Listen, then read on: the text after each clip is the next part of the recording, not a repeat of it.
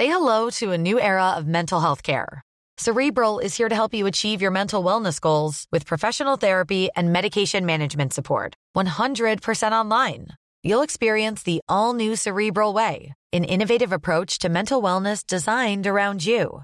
You'll get a personalized treatment plan from a therapist, prescriber, or both in a safe and judgment free space. Your Cerebral therapist or prescriber will outline a customized plan with clear milestones along the way so you can get to feeling your best. With Cerebral, you're not alone in your mental health journey. We're here to empower you to live a fulfilling life. So take that first step towards a brighter future and sign up today at cerebral.com slash podcast and use code ACasts to get 15% off your first month. Offer only valid on monthly plans. Other exclusions may apply. Offer ends July 31st, 2024. See site for details. Ich kann dir sagen, wie wir dachten, wie wir klingen. Und zwar, wir dachten, wir klingen wie Tool. Wir haben aber ja. nicht wie Tool geklungen. Ja. Überhaupt nicht. Wir hatten auch nur vier, fünf Lieder. Ja. Also ich weiß auch nicht, wir waren irgendwie jetzt nicht ambitioniert oder so. Wir haben schon ein paar Konzerte Wobei gespielt. Wobei das ja ein ambitioniertes Ziel ist, wie Tool klingen zu wollen, natürlich. ja, das war auch dann nur so in unserer Fantasie. Also wir hatten so also diese Songs, die so wie Tool klingen, oder wir hatten einen Song, der hieß Hardcore Imbiss, weil, weil in Tegel, bevor man zu den Hardcore-Konzerten gefahren ist, gab es ja. in Tegel einen Imbiss und da haben die sich alle getroffen oder wir uns alle getroffen und dann haben die da noch so Pommes gegessen und dann sind sie losgefahren. Und deshalb war das so, ah, die sind wieder am Hardcore-Imbiss und so haben wir einen Song genannt.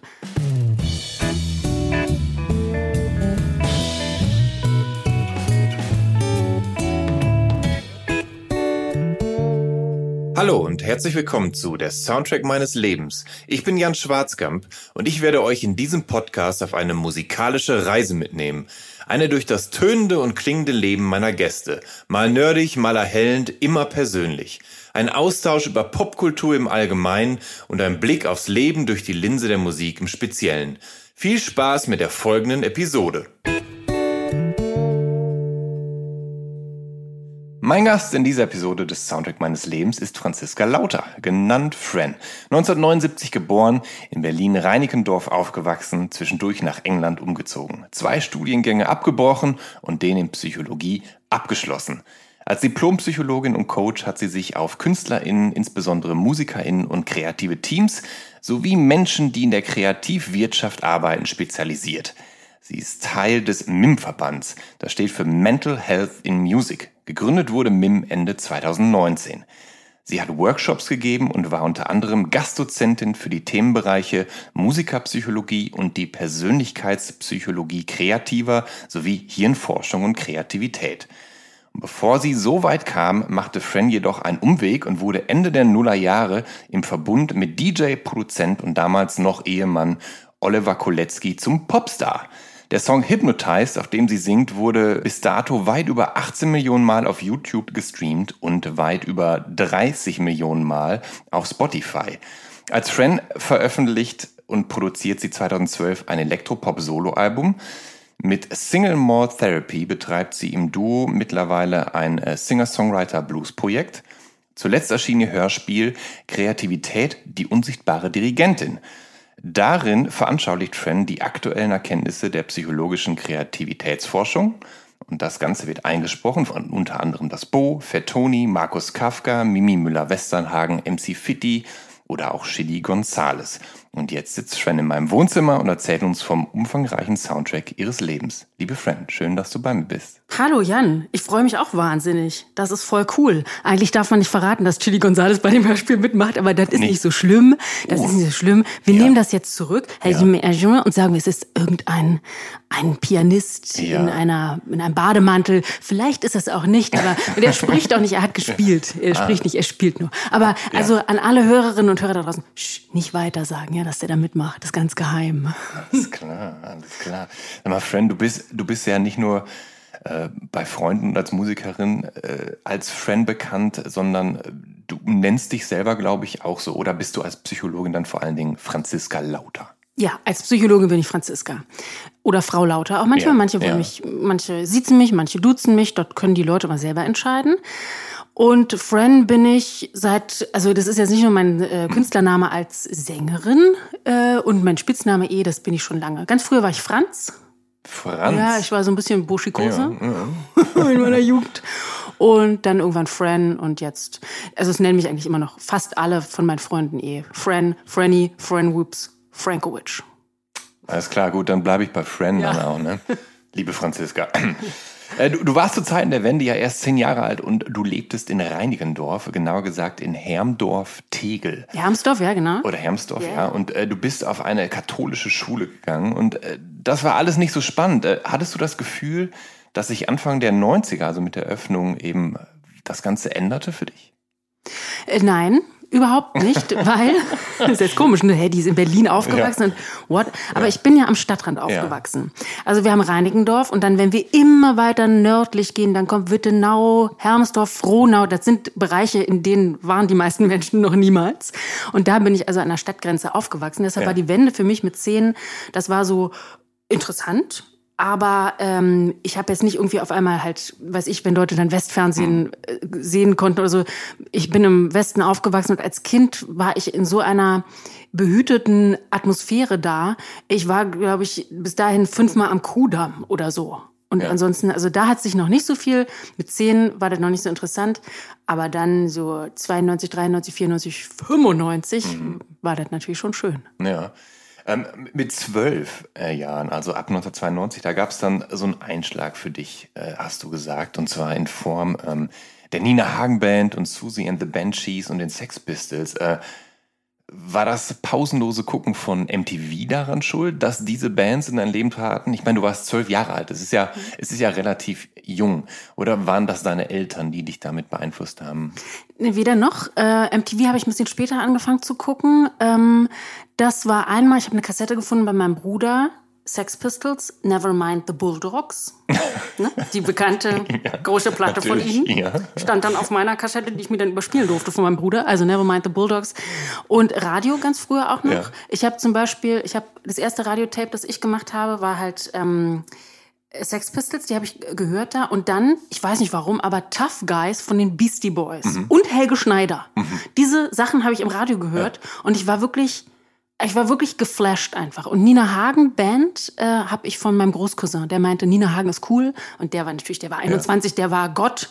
Was, was auch immer der gesagt hat, der meinte, Nina Hagen ist voll cool. Und dann bin ich halt echt in jungen Jahren über dieses Tape, auch ich hatte alles auf Kassette, auch lange Zeit, bin ich über Nina Hagen Band, ähm, das Album, gestolpert und stand wirklich mit Haarbürste laut singend auf meinem Bett ich bin nicht deine F-Punkt-Maschine. Ohne wirklich so, aber ich fand einfach äh, halt diese Energie unglaublich. Also ich, ich ja. dachte, super, später werde ich Nina Hagen. Alles klar. Ja, krass. Ähm, dein, dein, Bruder, von dem du dieses Nevermind the Bulldogs Tape äh, mhm. hattest, ähm, ist der älter als du? Ja, zweieinhalb Jahre. Zweieinhalb Jahre. Ah, das ist natürlich im Zweifel hilfreich, ne, einen älteren Bruder zu haben, der der Sachen anschleppt oder, ja, oder wart ihr da gar nicht so eng? Na doch, teilweise. Als wir dann selber in Bands gespielt haben, hat er auch mal in einer Band gespielt und so gerappt, äh, also Crossover war ja so modern. Und mein Bruder hat zum Beispiel ganz früher, der war, also als Kind, mhm. jetzt war der ACDC-Fan. Mhm. Damit war ich, da dachte ich, was ist das? Das wollte ich nicht hören. Das war seine Welt, ja. so ein Jahr irgendwie. Ich war dann noch auf den Beatles hängen geblieben. Die hatte ich auch tatsächlich von meinen ja. Eltern so ja. mitbekommen. Da gab es zwei Platten in unserer sehr beschaulichen oder übersehbaren die, die rote und die blaue genau, vielleicht. Genau, exakt. Und dann auch noch Sgt. Pepper hatten sie auch. Mhm die auch wunderschön bunt war. Da konnte man immer so auflegen und dann die Fotos angucken. Und ich dachte auch lange Zeit, was sind denn da für Menschen auf dem Cover? Das ist ja, ich kannte natürlich keinen Arsch da, aber es war irgendwie so, äh, es hat mich, äh, hat mein Ohr schon so angezogen. Und äh, jetzt weiß ich gar nicht mehr, was ich sagen wollte. Ach so, mein Bruder hatte einen großen Impact noch auf mein Leben. Und zwar war der mal in Amerika ähm, ich glaube, der musste zurückgekommen sein, 94 dann. Mhm. Der war so Austauschschüler und so weiter. Und der kommt nach Hause und sagt, ich habe ein bisschen Musik aus Amerika mitgebracht und spielt dann von Primus mhm. äh, Pork Soda. Ja. Und ich dachte zuerst, ja. es geht ja so los, ding, ding, ding, ding, ding, das, My Name is ja. Mud geht halt so los. Ja. Und ich dachte zuerst, what, Alter, jetzt kommt mein Bruder nach Hause aus Amerika und bringt mir so viel Musik mit. Und dann geht's halt los. Und ja. da war ich auch, also man kann es sich so vorstellen, dass meine Haare so nach hinten geweht sind. Und also immer wenn ich Sachen höre, wo ich denke, was ist das denn? Mhm. Wie macht der das? Ja. Dann äh, hat man mich. Wir müssen auf jeden Fall gleich noch über Pork Soda reden. Da komme ich, da komme ich gleich noch drauf. Ich will nur nicht zu weit äh, vorfassen. Ähm, aber das ist natürlich äh, krass, dass dein Bruder mit so jungen Jahren dann in Amerika auf dem Schüleraustausch war. Ist natürlich super, wenn er dann halt so, so Sachen mitbringt. Ähm, ähm, ein jährliches Highlight war für dich aber erstmal, als du junge Teenagerin bist, äh, der Bandwettbewerb im Jugendhaus Fuchsbau. Und ähm, weil der da anscheinend, ähm, weil ihr anscheinend damals alle in Band gespielt habt oder zumindest deine Freunde und, und MitschülerInnen und so weiter. Ähm, und du hattest mit 15 Jahren dann ähm, auch eine Band mit Freundinnen. Warst du damals auch, auch Teil dieses Bandwettbewerbs? Also warst du mit dabei oder warst du vor allen Dingen jemand, der diesen Bandwettbewerb dann immer besucht hat und sich das ganze Jahr darauf gefreut hat? Ähm, wir haben es niemals zum Band- oder Rockwettbewerb im Fuchsbau geschafft, weil wir einfach zu schlecht waren. Äh, wir haben in anderen, ähm, weiß ich so, im Metronom in Wittenau, da gab es dann so einen offenen Rockabend. Da konnten ja. wir dann spielen. Und beim Bandwettbewerb haben wir nicht mitgemacht, aber halt so einfach, man kann, ich kannte halt so die Hälfte der Leute. Das war halt ja. so das Ding. War halt wirklich, also gerade Nordberlin, alle waren in Bands. Auch in ganz unterschiedlichen Bands, aber viel halt so, ja, so Crossover kam schon so ein bisschen und eher auch härtere Musik und so weiter.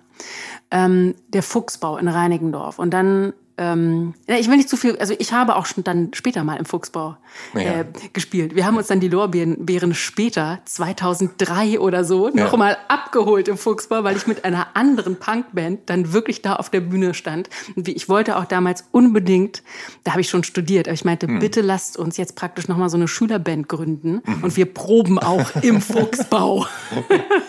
Du hast ja ähm, E-Gitarre gespielt, aber du hauptest, dass du total schlecht E-Gitarre spielst. Ja, das ist ja. nicht, äh, ja. ach, ich spiele so schlecht, ich spiele wirklich. Ich, also mittlerweile kann ich fast gar nicht mehr Gitarre spielen. Mhm. Ich hatte nie Gitarrenunterricht, mhm. aber ich hatte ziemlich früh eine Gitarre. Ja. Und das ist, das kann gut gehen, das kann ja. aber auch schlecht gehen.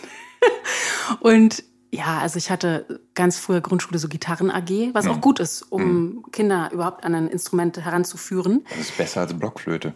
Das hatte ich auch, aber ich mein Gott, also was ich mit was ich meine Eltern mit der Blockflöte genervt habe. Ich habe da so Don't worry, be happy, habe ich mir so alles rausgehört. Ich konnte auch keine Noten lesen. Ich kann auch bis heute keine Noten lesen. Mhm. Ähm, also die Blockflöte, da waren meine Eltern ganz froh, dass ich die dann wieder irgendwie eingepackt habe. Und dann Gitarre und naja, also ich hatte dann so ein Beatles Songbook, ja. ein ganz dickes und dann, äh, ich glaube, da waren sogar da war so abgebildet, wie man halt greift und dann konnte ich mir relativ so halt so ein paar Sachen raufziehen. Für Punk hat's dann gereicht. Also ja. wir haben, als ich so mit 15 die erste Band hatte, oder mit 14, 15 ungefähr, nur Mädchen, die erste, die konnten auch alle überhaupt keine, wir, wir, konnten, ja. wir konnten überhaupt keine Instrumente spielen, aber haben ja. Musik gemacht. Und es ging dann. Wir haben dann so Nein, Nein, Nein gecovert und so einfache, ja. ne, das ist ja super einfach auf der Gitarre.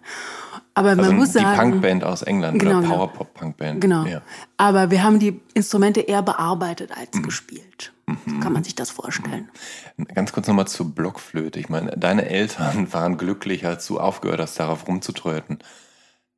Aber sind die Eltern nicht letztendlich diejenigen gewesen, die dich im Zweifel dazu gezwungen haben, doch mal die Blockflöte zu erlernen? Also ich kann, also gut, vielleicht ist meine Perspektive auch einfach die falsche, aber ich, ich lernen Kinder freiwillig Blockflöte oder sind es letztendlich nicht doch die Eltern, die den, den Kindern das aufzwingen?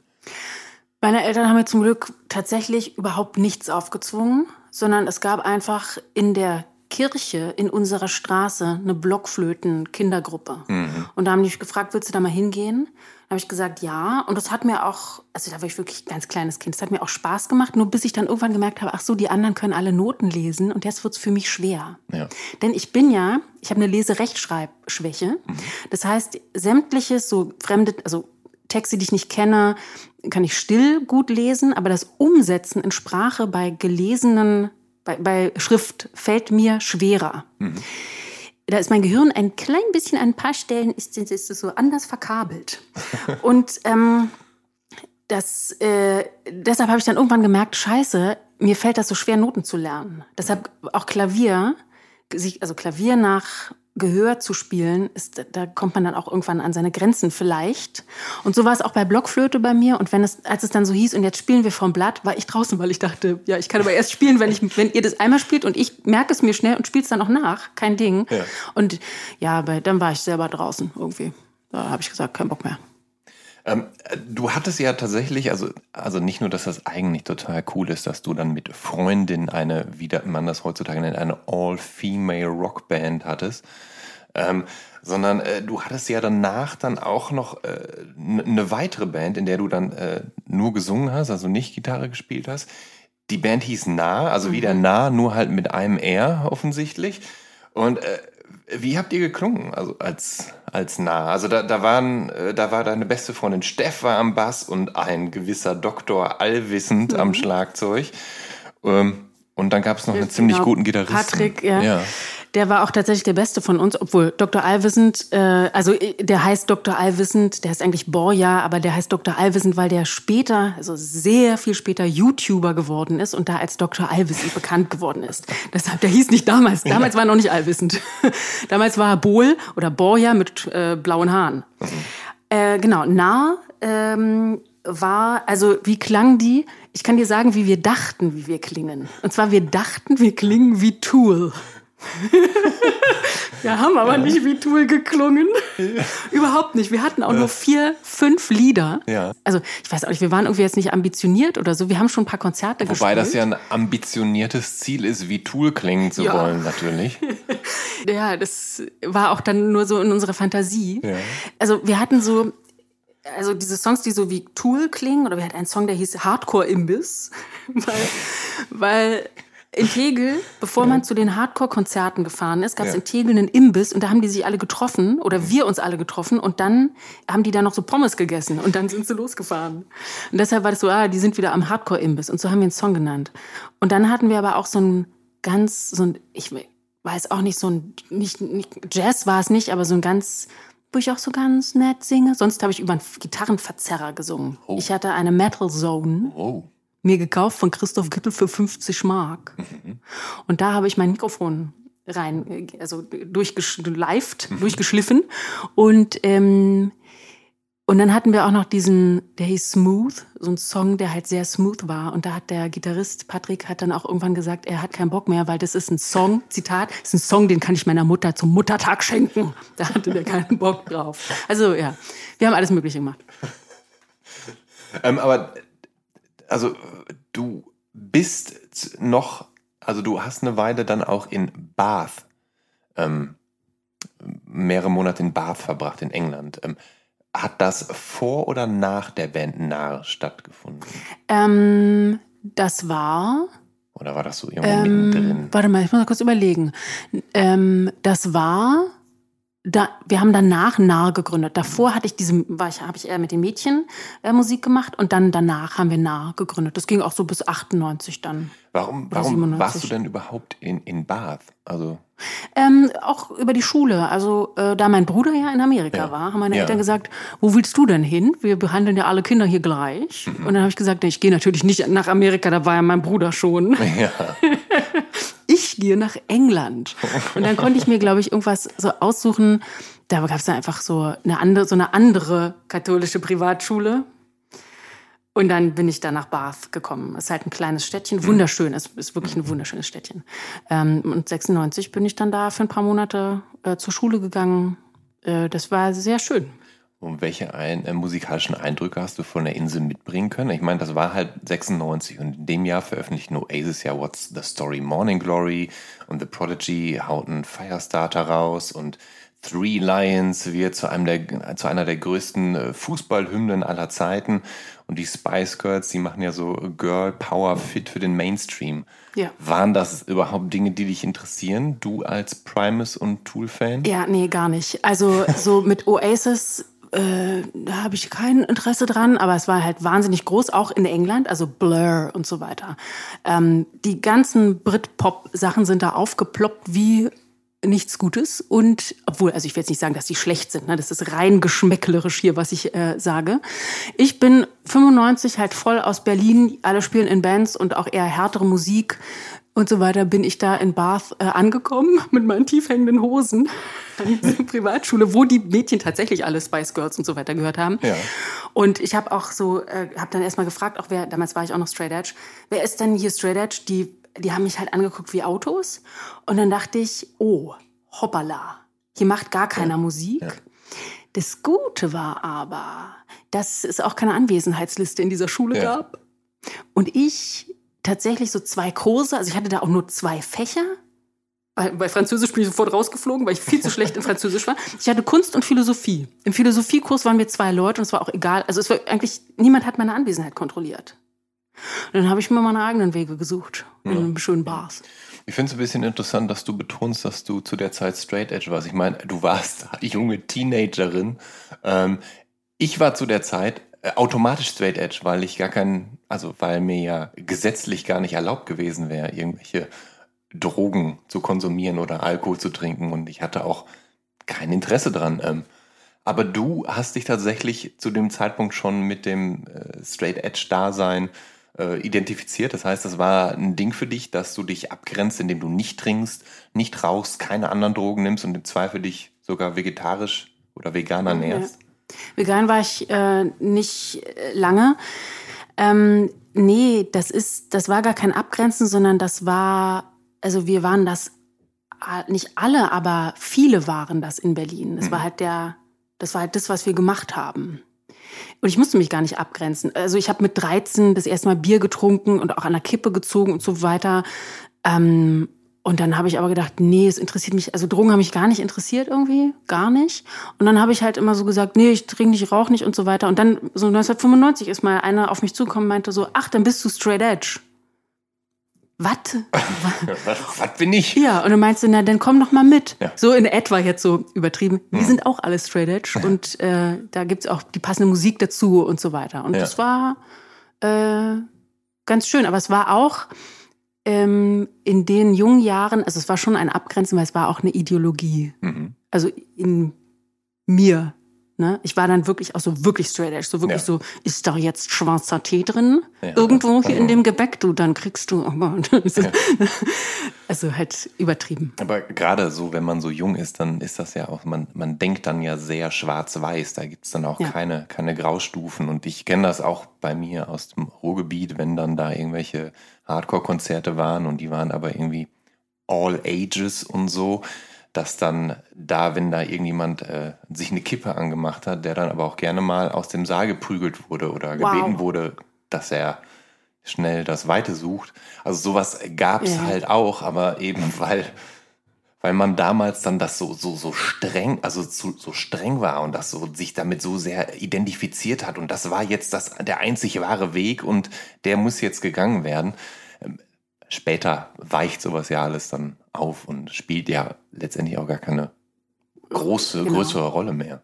Genau, ja. ja. Aber das ist ja das Interessante an Jugendkultur, dass es genau diese Phasen gibt. Und manche gehen in die Straight Edge Kultur, manche haben irgendeine andere, ja, eine Ideologie oder irgendetwas, wo man sich halt so richtig reinkniet hm. und so weiter. Aber ich bin dann, ich bin dann moderat geworden. Ich habe dann auch zwischendurch, also später, weiß ich, mit 8, 17, 18 oder so, habe ich auch mal wieder eine Zigarette geraucht und habe auch mal Alkohol getrunken und so weiter. Wie sehr hast du dich denn ins äh, Grufti-Dasein reingekniet? Denn irgendwo dazwischen, da wolltest du auch Grufti sein und du hast so das Zillow-Magazin gelesen und das war davor. The Cure und das Ich gehört. Ähm, war das eine ausdauernde Phase oder war das eher so? Nee, es war eine relativ Phase? kurz. Also ich habe irgendwann das, das war viel früher, mit 13 oder so. Mhm. Äh, also nicht viel früher, aber äh, ein bisschen früher. Ich habe das Video gesehen von äh, Susie and the Banshees, Dear Prudence. Mhm.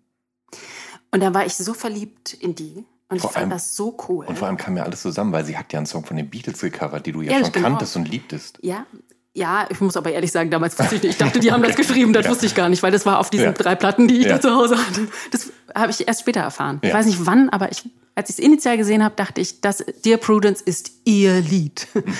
Und ähm, genau, und Gruft die Phase war also äh, relativ äh, relativ kurz eigentlich, muss ich sagen. Ich habe so ein bisschen, also man sucht so ein bisschen, ne? Grufti, Hippie, beides ist jetzt ein bisschen schwer. Mhm.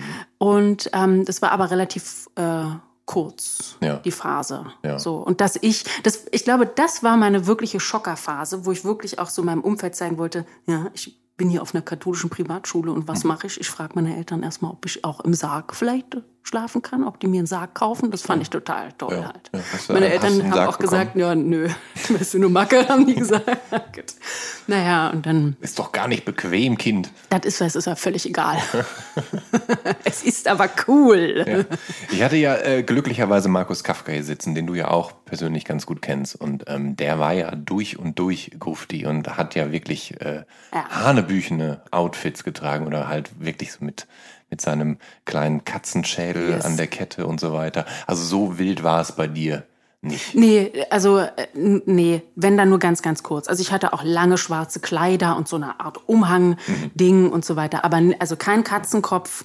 Ich durfte auch mein Zimmer nicht schwarz äh, streichen. Ich glaube, Markus hat da äh, mehr Energy drauf verwendet, so richtig, äh, richtig in Grufti raushängen zu lassen. Bei mir war es eine viel kürzere Phase und es hat sich schneller abgewechselt zu der Zeit.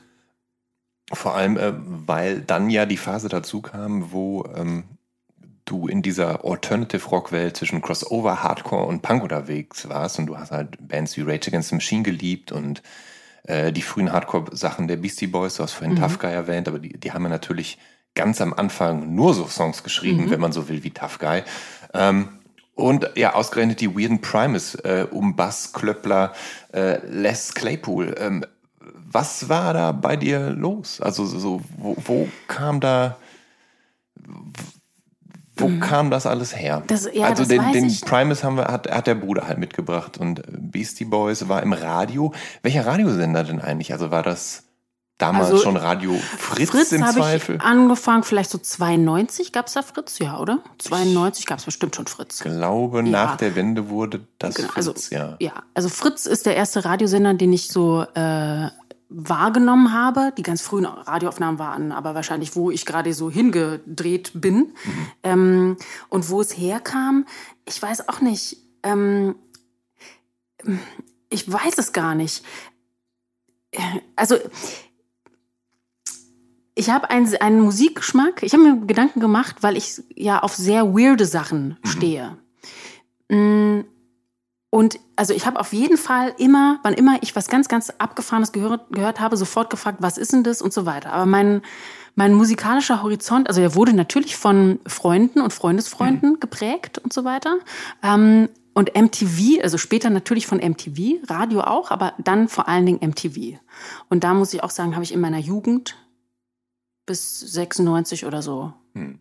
Habe ich halt ausschließlich dann auch MTV Ja, war geguckt, das Englische. Da war halt auch noch einiges zu holen und so. Ja, Also na da- klar. Ja, ja, ich vermisse war- es. ja. Natürlich, genau. Also ich konnte zwar nicht, noch nicht so gut Englisch sprechen, aber die ganzen Shows so, also Ray Cokes und weiß ich alle, weiß ich, ich habe mir alles reingezogen, auch MTV Yo Raps und Ja. so weiter. Das ist halt Und Metaller. Ah, nee, das war, Metaller war tatsächlich Viva. Headbangers Ball. genau Headbangers so Ball mit ja. genau die Frau Vanessa und so weiter. Warwick. Genau. Ja. Ja. Ähm, also Pork Soda äh, von 1993, das ist deine große Liebe in, in Sachen Primus. Und äh, da verwundert es halt nicht, dass eine weitere große Liebe dann äh, Mr. Bange wurde. Und Warum deren- verwundert das nicht? weil ich finde, dass man das, dass das schon von der Weirdness her in ähnliche Richtungen geht und auch von dem, von der musikalischen Finesse, die ja nun mal drin steckt. Ich frage mich halt, was mit mir los ist. Ich meine, Ja. ich habe wirklich Mr. Bungle, dieses Album, Genau, das unbetitelte Debüt Genau. von 1991, Genau. die alte Band von Mike Patton, Genau. bevor der dann später bei Faith No More gelandet ist. Ja, allerdings muss ich dazu, auch sagen, Mr. Bungle habe ich nicht 91, das, da wusste ich noch Ja, nichts davon. ja. Das kam viel später. Das Ja. habe ich 1998, 99 Ja. erst entdeckt. Ähm, und ich frage mich ja selber, was mit mir los ist, weil gerade Mr. Bungle, also und auch also alle Alben von Mr. Bungle, aber dieses auch, da sagen ja die meisten Leute, gut, da bin ich jetzt mal, da steige ich jetzt mal aus. Mhm. Das kann sich doch keiner anhören. Und für mich ist das normale Musik. Äh, ja, Ja. Ist, das ist ganz, also ich frage mich da wirklich, ob das mein Inneres widerspiegelt. Bei Ja. Mr. Bange müssen wir sagen, hoffentlich nicht. Ja, also Mr. Bang ist ja so Avantgarde, Funk Metal, Weirdo Shit. Es taucht ja alles auf, also von Samba über L- und Latin bis hin zu äh, kreischigem Grindcore, Jazz. ist, äh, steckt wirklich alles da drin. Ja. Und manchmal auch in nur einem Song. Aber für mich sind das Hits. Ja. Für mich sind das Hits, die haben eine, also das ist nicht verwirrend, sondern das ist, ah ja, klar, das ist so, das ist halt das Lied. Das hat für mich eine Gestalt. Das ist nicht verwirrend oder so, sondern es hat für mich eine wunderschöne Gestalt. Ja, ja. Es ist halt sehr, ich glaube, man darf, wenn man solche Musik hört, man darf nicht denken, oh, die attackiert mich irgendwie. Ja. Also ich lebe, ich tauche in die Musik ein und agiere sie aus. Ich weiß nicht, ob du, ob man das nachvollziehen kann, aber ich werde zu diesen Leuten. Ich singe auch immer mit, wenn ich Mr. Bungle höre. Aber oh Gott. War das, also du hast die Platte tatsächlich 19, ich glaube 1999 in London genau. zum ersten Mal gehört. Ja, Und Alex hat mir die vorgestellt. War das nicht ein Augenblick, wo du dachtest, was zur Hölle ist denn das? Ja. Ja, also, weil, also es muss ja schon dann, also, oder theoretisch bei jedem in Anführungsstrichen normalen Menschen müsste das ja eigentlich aus, auslösen, so, Alter, das ist aber komische Musik. Sowas habe ich ja noch nie gehört. Ja, das habe ich auch gedacht, aber ich hab, fand das halt schön. Mhm. Also es, ähm, ich würde ja niemals Musik hören, die ich schlimm finde. Niemals. Ja. Das ist ja auch wirklich, das setzt, würde mich unter Stress setzen. Ja. Da müssen wir nachher nochmal in, ja, da müssen wir nachher nochmal drüber reden. ähm, ja, also für mich ist das nicht, äh, ich erlebe das nicht als Stress, gar mhm. nicht. Hm. Ja, es, es, es, sei dir gegönnt. Ich, und ich, ich finde es sehr, ich also finde es vor allen Dingen höre ich es gerne, gerade Mr. Bungle und auch Primus, das ja. sind alles Leute, die auch unglaubliche Quatschköpfe sind. Ja. Und deshalb macht mich diese Musik so glücklich, weil sie halt sehr, sehr viel Humor hat. Ja, das ist wohl wahr. Ja. Ja, genau. Und Quatschköpfe, damit kriegt man mich immer. Wirklich. ja. Ähm, das Gute ist ja, dass du nicht, nicht fies in der Pampa isoliert gewohnt hast, sondern eben in Berlin. Und die Stadt hat dir ja dann in, in Form von Bands wie Atari Teenage Riot und Bindemittel und Pop Tarts und Brainless Wankers hatte mhm. die ja einiges für dich zu Kennst bieten. Kennst du die Brainless Wankers? Das ist eine Garage Rock Punk Band ja. aus den 90ern, Mitte der 90er. Ja, genau, eine Berliner ja. Band. Ähm, die gingen alle aufs Humboldt-Gymnasium und ja. die haben äh, englischsprachigen, so Punk, so wie, ja, schon punkige Songs gemacht. Ähm, mit englischen Texten. Ich kenne die tatsächlich von einer Visions-Heft-CD aus den 90ern. Da waren die, glaube ich, in der Unexplored Area, also bei den, ja, ja. bei den Debütanten und äh, oft deutschen Newcomern. Ja. ja. Heute würde ich das, also aus, ja, ähm, ich würde es jetzt heute nicht mehr unbedingt hören. Wenn, dann höre ich es heute, mhm. um mich an die Zeit zu erinnern. Ja. Und dann ist es auch schön. Aber die Brandis Wankers waren meine Könige. Die waren, die hatten Bläser am Start. Die waren, das war unfassbar. Ach so, Bläser hatten die auch, das war mir ja. nicht bewusst. Ja, ja. ja. Oder einen, ich weiß gar nicht mehr. Zwei? Ich glaube mehrere ja. sogar live. Ja, habe ich oft live gesehen. Äh, Brandis Wankers waren, ähm, die waren auch deshalb unsere Heroes, weil die einen Song gemacht haben über die Borsig-Lokomotive, die hinter der Humboldt-Schule stand und da haben die sie mal getroffen, haben wahrscheinlich heimlich Bier getrunken. Also das sind dann halt so lokale Helden, die man hat, weißt du. Aber das, das, ist, das ist schön, dass du so, so ein bisschen darüber redest, als wärst du in so einem als wärst du in so einem Kaff aufgewachsen. Ja, also äh, so für, hat sich das so für dich auch so angefühlt, dass du da quasi so schon isoliert bist im, im Berliner Norden, dass so die, die große weite Stadt gar nicht so richtig für dich erreichbar ist? Ja, absolut. Fahr mal mit dem Nachtbus von Berlin Mitte irgendwie ja. zurück in den Norden. Da bist du zweieinhalb Stunden unterwegs ja. oder vielleicht anderthalb Stunden. Ja. Ähm, wir waren sehr isoliert. Äh, da stand so, sogar manchmal auf den Flyern so bei Konzerten Gastband aus äh, Schöneberg. Oh, oh, ich sie kommen aus Schöneberg, ist ja, krass. krass. What? Oder, Ho hoffentlich kriegen die Spritgeld. Ja, so wirklich. Also halt wie eine andere Stadt. Ja, es war sehr, ja. sehr abgeschieden. Auf jeden Fall. Ähm, bis, bis 95, also 96 ja. bin ich eh raus. Und danach haben wir uns dann auch öfter so, wenn wir abends weggegangen sind, nach Mitte oder ja. nach Kreuzberg und so weiter getraut und haben da mal dann äh, gedacht, ach mhm. so, hier gibt's ja noch was. Weil, weil ich als jemand, der wirklich aus einer Kleinstadt kommt und dann zu jedem Konzert letztendlich mit dem, mit dem Zug oder weit mit dem Auto fahren musste, für den war das was anderes. Ich, ich, also ich bilde mir ein, dass wenn man in Berlin aufwächst und hier Teenager ist, dass das total toll ist, weil man ja überall hin kann und weil ja ständig überall Konzerte sind, weil es ja all diese Venues in Berlin gibt und gerade in den wilden 90ern, dass du halt so dir die Stadt wirklich zunutze machen konntest, die Vorteile nutzen konntest, aber das war dann gar nicht zwangsläufig ja, so der also Fall. Also wie gesagt, bis 95, da haben wir dann so halt den ehemaligen Osten vor allen Dingen entdeckt, Kreuzberg natürlich, aber auch den ehemaligen Osten, also Mitte, so es gab so einen Club im Eimer, der war unfassbar. Ich verstehe überhaupt nicht, wie ich da reingekommen bin. Ich war ja selber erst 15. So, ja, das frage ich mich aber ja, auch. Ich weiß, du hast aber sehr äh, nette Eltern gehabt, dass sie Ja, das da sowieso, klar. Meine Eltern haben mich machen lassen, aber auch so, wenn da irgendwie so eine, okay, ich war relativ groß, ja. ich war schnell groß irgendwie und sah wahrscheinlich auch ein bisschen älter aus als 15, aber und fällt das nicht auf? Und Straight, straight Edge. Edge. Ich lag mich irgendwann besoffen. ja. Können Sie bitte meine Eltern anrufen? Irgendwo in der Ecke. Ja, genau. Aber wir haben das doziert gemacht. Also Konzerte, natürlich, wenn, also kleine Konzerte. Hm, sind wir, waren wir in Kreuzberg und so weiter, aber wir haben es eher doziert gemacht. Hm. Es gibt noch einen anderen Club und zwar heißt der ähm, Trash in der Oranienstraße. Und da gab es äh, sonntags die Hardcore-Matinees. Also das bedeutet halt Hardcore-Shows, die schon um 16, mhm. 17 Uhr anfingen. Das heißt, man kann eben auch als minderjähriger Mensch dann da prima hingehen und so. Und da bist du Du sagst, an jedem Donnerstag, äh, an jedem Sonntag hingegangen. Wie sah das aus? Was, was war das? Was waren das für Shows?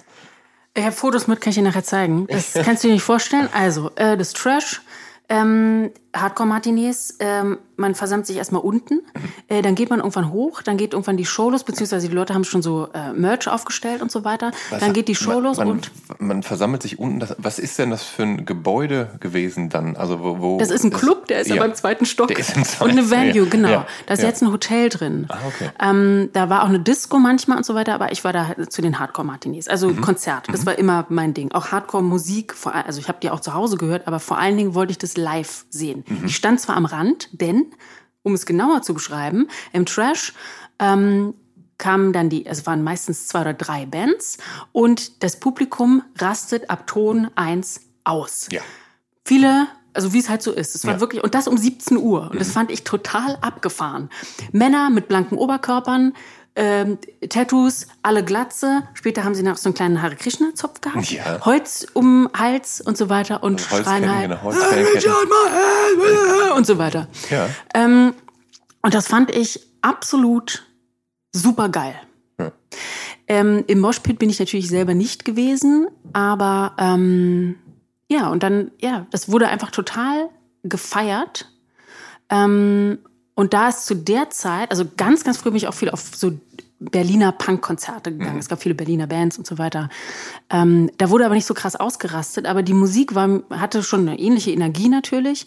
Und ja, mir geht's halt wirklich um die Konzerte. Also es ging schon heiß her. Da sind Sachen passiert, die kann ich gar nicht hier öffentlich erzählen, ja. was die Menschen manchmal dann gemacht haben, so gewisse Bands ja. mit Snickers und so. Egal. Mit Snickers? Naja. ähm, also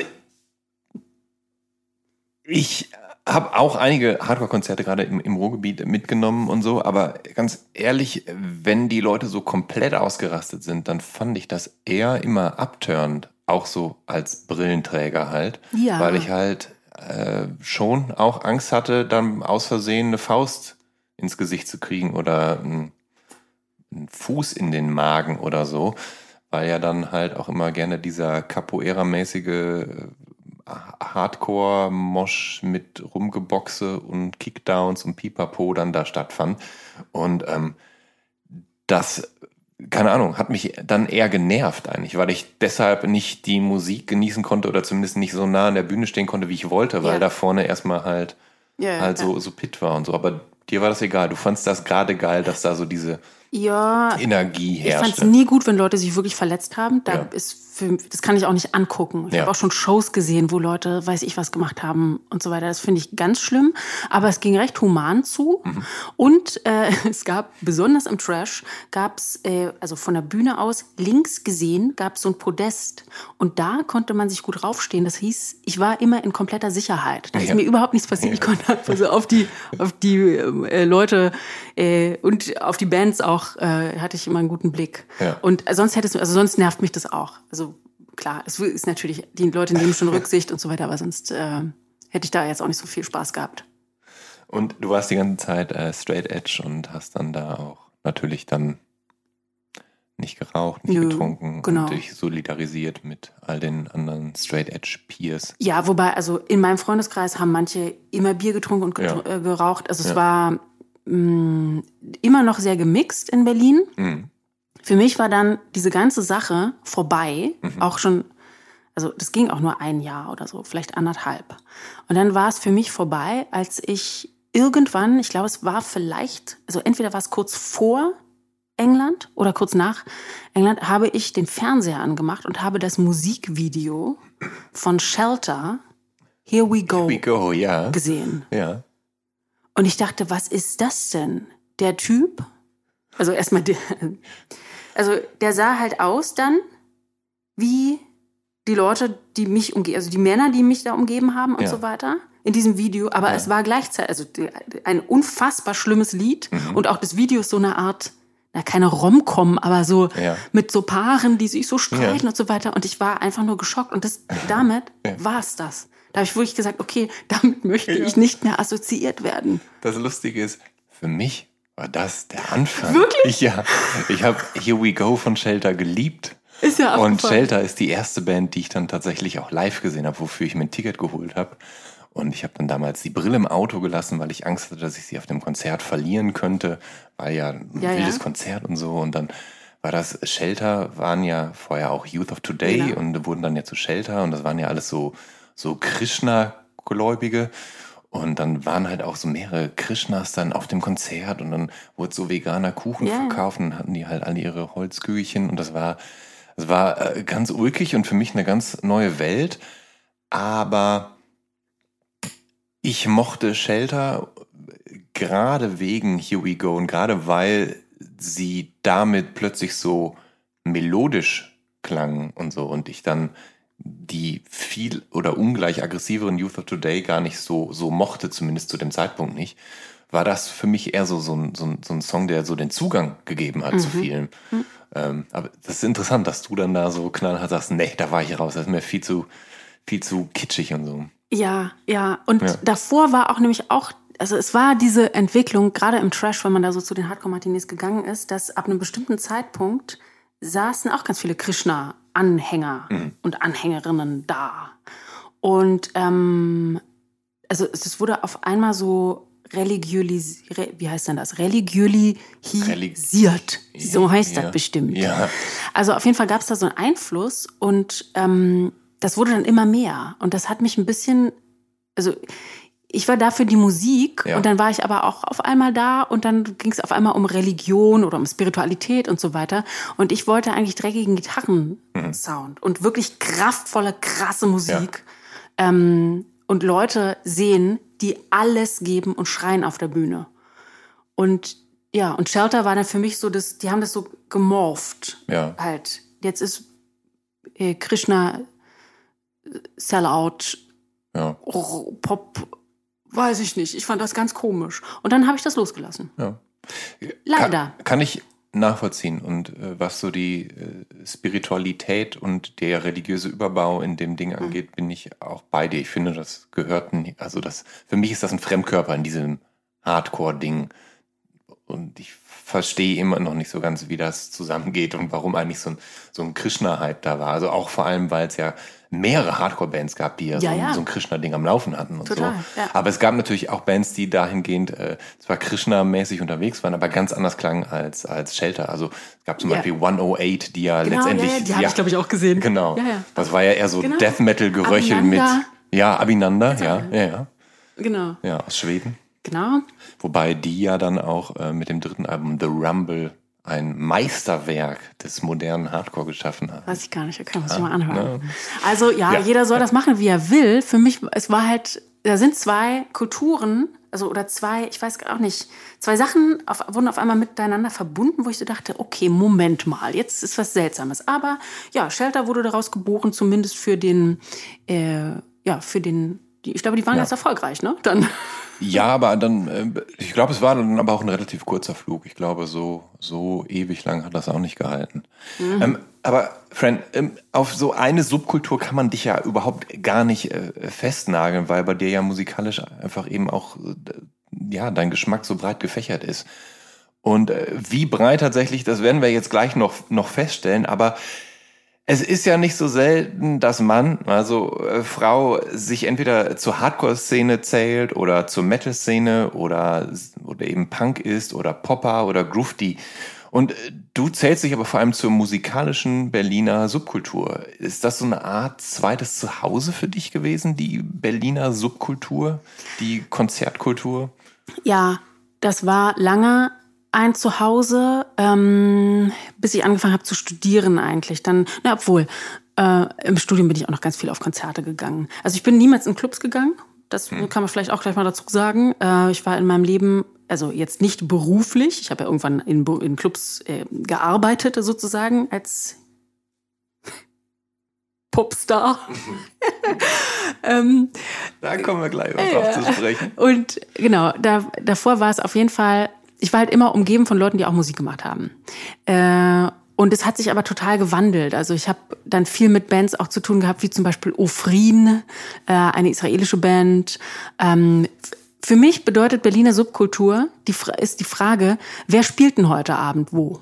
Das ist mhm. seit jeher. Und früher war es halt, heute spielen, weiß ich, äh, Non hieß noch so eine andere Band oder Punishment spielen heute in Wittenau in der Baracke. Super, da gehen wir alle hin. Mhm. Und heute ist es halt, sind es halt andere Konzerte, zu denen ich natürlich gehe. Aber das ist für mich Berliner Subkultur. Wer macht was? Das ist mhm. auch die Sache. Wo sind Bands, die am Start sind, die was machen? Äh, und da werde ich, das ist fast ein bisschen unabhängig vom Genre, das zieht mich dann sofort an. Bevor du studiert hast und bevor das so, so ein bisschen nachgelassen hat, Vielleicht, weil auch die Zeit fehlte, ich weiß es nicht. Ja, am Wochenende bin ich nicht mehr ganz. Ich bin eine Zeit lang am Wochenende eher zu Lesebühnen hm. gegangen. Mhm. So, es gibt ja viele Berliner Lesebühnen. Ja. Äh, das war dann so mein, also anstatt von Konzerten. Äh, aber während des Studiums habe ich auch noch mal eine andere Band gegründet, aber damit, ja, da haben wir jetzt nicht so viel, haben wir drei Konzerte gespielt. Ja. Aber, aber bevor, bevor es soweit war und bevor du studiert hast, bist du noch mal nach England 1999 und zwar nach ja. London. Ähm, und das ist ja, eigentlich ist das ein Traum. Also zumindest, wenn all dein Geld jetzt nicht für Miete und Nahrung draufgegangen ist, dann hättest du ja auch äh, easy sportbillige Vinyl-Singles in den riesengroßen HMV und Tower Records Filialen dann äh, ausgeben können. Wie sah denn dein London-Aufenthalt aus? Was hast du da gemacht? Also ist das so, dass du dann quasi versucht hast, äh, all das da mitzunehmen, was du sonst hier aus so Berlin kanntest? Also eben das Londoner Nachtleben, Konzertleben und hier in so ein Punk-Squad und äh Überhaupt nicht.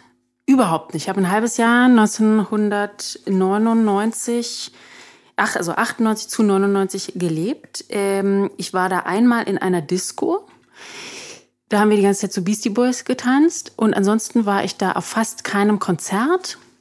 Ich habe da in einem kleinen Theater gearbeitet. Meine Zeit in London war dadurch, also davon geprägt, dass ich, weil ein alter Freund von aus Bath da dann hingezogen ist, auch wieder, und die haben im Studio eine, ein Album aufgenommen. Mhm. Da hatte er wenig zu tun in der letzten Zeit, weil er nur der Gitarrist war. Und äh, das heißt, ich mein eben die Zeit in London, ich habe da bis abends im, äh, gearbeitet im Adelphi Theater. Da war dann so um, weiß ich, 22.45 Uhr war die Vorlesung, äh, die, äh, Quatsch, Vorlesung, die Vorstellung vorbei. Da bin ich rübergefahren ins Rack Studio und dann habe ich mit der Band abge, also mit nicht mit der Band, sondern mit, also auch mit der Band, aber mit meinem Kumpel von dieser Band da abgehangen. Und äh, wir haben Tischtennis gespielt, wir haben Essen bestellt, wir haben gequatscht. Dann irgendwann durfte ich, weil das war so das Rack-Studio, das hat ein bisschen, das hat Geld und das hat vor allen Dingen so Taxischeine. Da kann man rausgehen und sagt man, bitte ein Taxi-Coupon. Und dann konnte ich immer so um 5 Uhr morgens oder so mit dem Taxi von da wieder nach Hause fahren. Dann konnte ich ganz lange schlafen und dann war das am nächsten Tag praktisch, ging das von vorne los. nicht, kennt man die Band, die da aufgenommen hat eigentlich? Ja. Oder willst du das lieber nicht? Du weißt sagen? es schon, oder? Nee, ich weiß es nicht. So, ich, ich, weiß es tatsächlich ist, nicht. Also, äh, das ist The Cure. Das ist The Cure. Ach ja. so. Ich dachte, du weißt das, weil ich das nee. mittlerweile, also mittlerweile spreche ich darüber, weil es ist halt so die so eine weirde Geschichte. Ja. Du hast mich ja vorhin gefragt. Ich wusste nicht, weil es steht auch auf meiner Webseite meiner. Ich habe eine ganz, ganz lange Biografie ja. auf meiner Webseite. Da. Dann habe ich nicht hab ich das mal. Das ja, ist, ja. Ich, das ja, ist ja, so eine schöne Überraschung. genau, weil als ich 96 in Bath war, ja. da habe ich ja auch Anschluss gefunden durch Zufall an die dort ansässige Musikszene. Mhm. Niemand in meiner Schule hat natürlich irgendwie da von den Mädchen Musik gemacht. Mhm. Ich mit meinen tiefhängenden Hosen, scheiße. Und dann ähm, hat meine Gastfamilie so gesagt, ja, hier sind auch ganz viele Leute, die hier so im Umkreis wohnen von, also in der Nachbarschaft praktisch, also um Bath herum. Und auch zum Beispiel die Band The Cure, die, ist, die wohnt da in so einem Haus und da wohnen auch öfter mal Leute und da äh, nehmen die ein Album auf.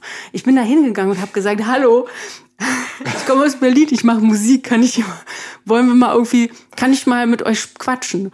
Und Simon, der ist mir schon auf dem Weg entgegengekommen, der meinte, ist ja super geil, komm mal morgen vorbei. Also ja. war, das ist halt Countryside England. Ja. Da grüßt man sich, ja. da kennt man sich. Das ist total abgeschieden. Mhm. Und ich war auch, ich war da 16, 17. Ich war so, ich dachte einfach, das ist so eine coole Band. Mhm. Da kann man ja mal fragen. Mhm. Und dann habe ich mich sehr, sehr gut angefreundet mit dem äh, Gitarristen. Perry Bamonte ist einer meiner längsten, besten Freunde. Und mhm. die haben dann nämlich auch in England äh, als ich 99 nach England gezogen bin, meinte er nach zwei Monaten, ich ziehe jetzt übrigens auch wieder, wir ziehen alle nach England, weil die im Rack Studio ihr ja. Album, ähm, was war denn das? Das war dann, na, also 96 war Wild Mood Swings und dann war Blood Flowers, haben die da zu Ende gemacht im Rack. Ah, okay. Ich ähm, habe mal interessanterweise auf dem Southside Festival. Da spielten The Cure als Headliner. Und ich bin äh, dann abends im Tiddy Twister in dieses große Partyzelt auf dem Campingplatz gegangen und wollte dann so da rein. Das ist so, so, so Zeltplan, da ist dann so ein Security und der hält dann die Zeltplan auf und dann geht man da so rein. Ich wollte gerade reingehen, aber nee, stopp, weil jemand rauskommen wollte. Und derjenige, der gerade rauskam, war Robert Smith. Ganz genau. Und ich dachte so, ey, also, was macht der denn jetzt hier? Also, warum geht der in, den, in die Titi Twister mhm. Zeltplatz-Disco? Mhm. Hätte ich niemals der gedacht. Mal gucken. Der wollte mal gucken, ja. Vielleicht hat er sich auch verlaufen. Ich war auf jeden Fall, ich war äh, sehr baff, aber der muss ja ein sehr humorvoller und sehr netter Typ sein, tatsächlich. Äh, vielleicht passt das so zusammen. Ja, äh, ist er. Äh, ich kann jetzt nicht weiter, werde ja, nicht weiter über ihn äh, sprechen und so weiter. Ähm, ja, er ist auf jeden Fall sehr humorvoll. Ja. Und er ist auch ein unfassbar guter Musiker. Also wirklich unglaublich. Mhm. Also, naja, ist immer so das alte, früher waren sie besser. ähm, aber ich habe auch wirklich sehr gerne The Cure gehört. Ich muss sagen, 96 dann, als ich da so ähm, involviert war, weil ich bin da halt nicht mehr zur Schule gegangen, 96, sondern hing halt immer in dem Haus ja. ab. Ja. Wo es auch eine Menge, da gab es ein tolles Musikzimmer, das war ein wunderschönes Haus. St. Catherine's Court hieß das. Das ist auch kein, also da plapper ich jetzt kein Geheimnis aus. Das kann man alles, ist alles öffentlich. Ich glaube, Radiohead haben da auch vorher oder nachher ein Album aufgenommen. Also es ist ein wunderschönes englisches mhm. Countryside-Haus. Die Türen waren immer offen, da konnte auch jeder reingehen. Man mag es sich nicht vorstellen, aber so ist es. So. Ja. Äh, und da bin ich immer nach der Schule dann hin äh, ja. oder auch schon ein bisschen früher, wenn ich einen Bock hatte, äh, bin ich früher nach, also nach Hause, sag ich schon, also beziehungsweise zum äh, St. Catherine's Court gegangen und habe halt da mit denen Zeit verbracht. Und das war schön, äh, ja. ja. Ach so, und dann weißt du ja. auch gar nicht, da müssen wir nachher noch mal kurz über Hypnotized, muss ich das muss ich dann noch mal mit The Cure muss ich da noch einmal aufgreifen. Da kriege ich, ja. da hast, kriegst du noch eine sehr schöne kleine Überraschung von mir. Alles klar, ich bin gespannt. Ähm, du bist nach deinem London-Aufenthalt äh, zurück nach Berlin und hast dann erstmal angefangen, Sound Engineering an der SAE zu studieren. Oh Gott, ja. Warum wolltest du das? Weil ähm, du so angefixt warst von unter anderem The Q und wie die so arbeiten und dieses, ja. also hast du so ein ja, ich Geschmack mal, dafür bekommen? Ja, ich habe erstmal Philosophie studiert und dann habe ich ja gesagt, nee, es muss doch was Kreatives sein. Ich wusste auch, ich will Musik machen. Ich wusste aber, ich kann kein Instrument wirklich spielen. Mhm. Das heißt, es bleibt eigentlich nur noch Sound Engineering. Und mich hat damals vor allen Dingen, war, war ein großer Einfluss, und zwar Björk hat einer, es gab eine LP, also ein Album, das bestand aber nur aus Remixen. Mhm. Ich glaube, es heißt Telegram oder Telegraph oder so, so ein blaues Cover. Und da waren Remixe drauf. Und das hat mich so geflasht, dass ich dachte, so würde ich auch gerne Musik produzieren können. Ähm, und dann dachte ich, okay, ich mache wirklich sozusagen Sounddesign, Musikproduktion und habe dann an der SAE anderthalb Jahre das studiert. Das lief aber nicht so, wie ich mir das vorgestellt habe. Weil das war nämlich ganz schön kompliziert. Und nach anderthalb Jahren saß ich dann also, also ich habe so da ein kleines Hörspiel produziert und weiß, ich habe auch noch so analoge Bänder geschnitten und so. Mhm. Aber irgendwann, als es dann wirklich in die Effektkunden reinging und ja. ich so an so einem Rack saß und dann so in minutiöser, so, damals war ja noch nicht, weiß ich, iPad raus und man kann, man muss es nur anschalten, da kann man Musik machen oder ja. aufnehmen, sondern es war halt so, wir haben jetzt hier den Reverb, ähm, die Maschine praktisch, wir programmieren nun, programmieren Sie bitte 0115, dann geben Sie die Millisekunden ein, dann machen Sie das und das war so, boah, ist das anstrengend. Ja. Und ich hatte auch nicht genug also nicht, dass ich mich nicht anstrengen würde, aber ich hatte nicht genug technisches Interesse ja, für diesen Beruf. Kann ich verstehen. Und dann dachte ich so, ja, scheiße, jetzt ja. habe ich hier, ich habe das ja selber bezahlt. Hm. Jetzt habe ich hier ja. ein bisschen Geld kurz mal verbrannt. Ah, ja, ich wusste ja noch nicht, ja. später wird das super, weil alles, was ich da gelernt habe, wir haben so oft mm. mit Pro Tools und so weiter, haben wir mm. alles gemacht, super, weil ich konnte später jedes Musikprogramm aufklappen mm. und denken, okay, Ableton ging halt relativ schnell mir das dann so. Ja raufzuziehen irgendwie. Ja, das wusste ich halt damals noch nicht. Und dann habe ich das aber abgebrochen. War das eigentlich männerdominiert, dieses Studium? Ja, aber wir hatten eine ganz tolle äh, Dozentin, ich habe leider ihren Namen vergessen, die hat uns Bier gebracht, am, mitgebracht am Ende einer äh, so Vorlesungszeit. So, die hatte so einen einwöchigen Kurs und die Frau, sie meinte auch, sie trinkt einfach so unglaublich gerne Bier. Und es war eine Frau und das fand ich so geil. Ich war so ein Vorbild für mich. Ich habe leider den Namen vergessen, aber ja, ansonsten, ich glaube, es, ich war eine von zwei oder drei Frauen mhm. damals. Von? Von allen. Von allen. Das war noch am ja. Kutschi. Da gab es sogar noch so Hear-Meetings, da habe ich auch Mr. Ja. Bungle mitgebracht zum Hear-Meeting. Durfte jeder meinen Song vorspielen. Und wir saßen halt zusammen und ja. haben dann so analysiert und so weiter. Da habe ich auch Mr. Bungle mitgebracht. Mhm. naja, da dürfen wir auch noch kiffen in der SAE übrigens. Das gibt's ja nicht. Ja. Also an diesem Abend, danach haben wir gelüftet. Das, das, ist ja Edge Break, ist das. ähm, Genau, Philosophie und Literatur äh, hast du studiert und abgebrochen, äh, Psychologie äh, hast du dann am Ende durchgezogen. Ähm, Abschluss war 2007 und darauf möchte ich später gerne ausführlich zu sprechen kommen. Aber erstmal möchte ich über deine 15 Minuten Fame als yes. Elektropopstar sprechen. Mhm. Ähm, bevor es dazu kam, hast du mit Mitte 20 erstmal auf der Bühne in einer neuen Band ordentlich am Rad gedreht. Ich weiß nicht, ob das die Band ist, mit der du nur die drei Auftritte hattest. Ähm, ihr hattet aber Songs wie Alko, Satano, Porno, Front. Front. Yes. Äh, was war da los? Was war das für eine Band? War wir das, sind einfach ausgerastet. War das die Art von Band, oh. wo du quasi dein, deine Primus und Mr. Bungle Vorlieben gechannelt ja. hast? Dafür waren wir auch zu schlecht. Wir waren Übrigens Dr. Allwissend wieder am Schlagzeug und noch zwei ganz, ganz alte Kumpels von mir. Da sind wir dann, mit dieser Band bin ich dann in diesem Fuchsbau irgendwann aufgetreten. Ich habe schon studiert, ich habe sogar schon an der Charité, war ich da in der Kinder- und, Jugendpsycho äh, Kinder- und Jugendpsychiatrie. Ich habe tagsüber praktisch weißen Kittel angehabt und dann aber die Gitarre drauf und dann meinte ich zu dem Ärztekollegium so, ja, ich gehe noch zur Bandprobe, was machst du denn für Musik? Und ich dachte, das dürfen die niemals erfahren.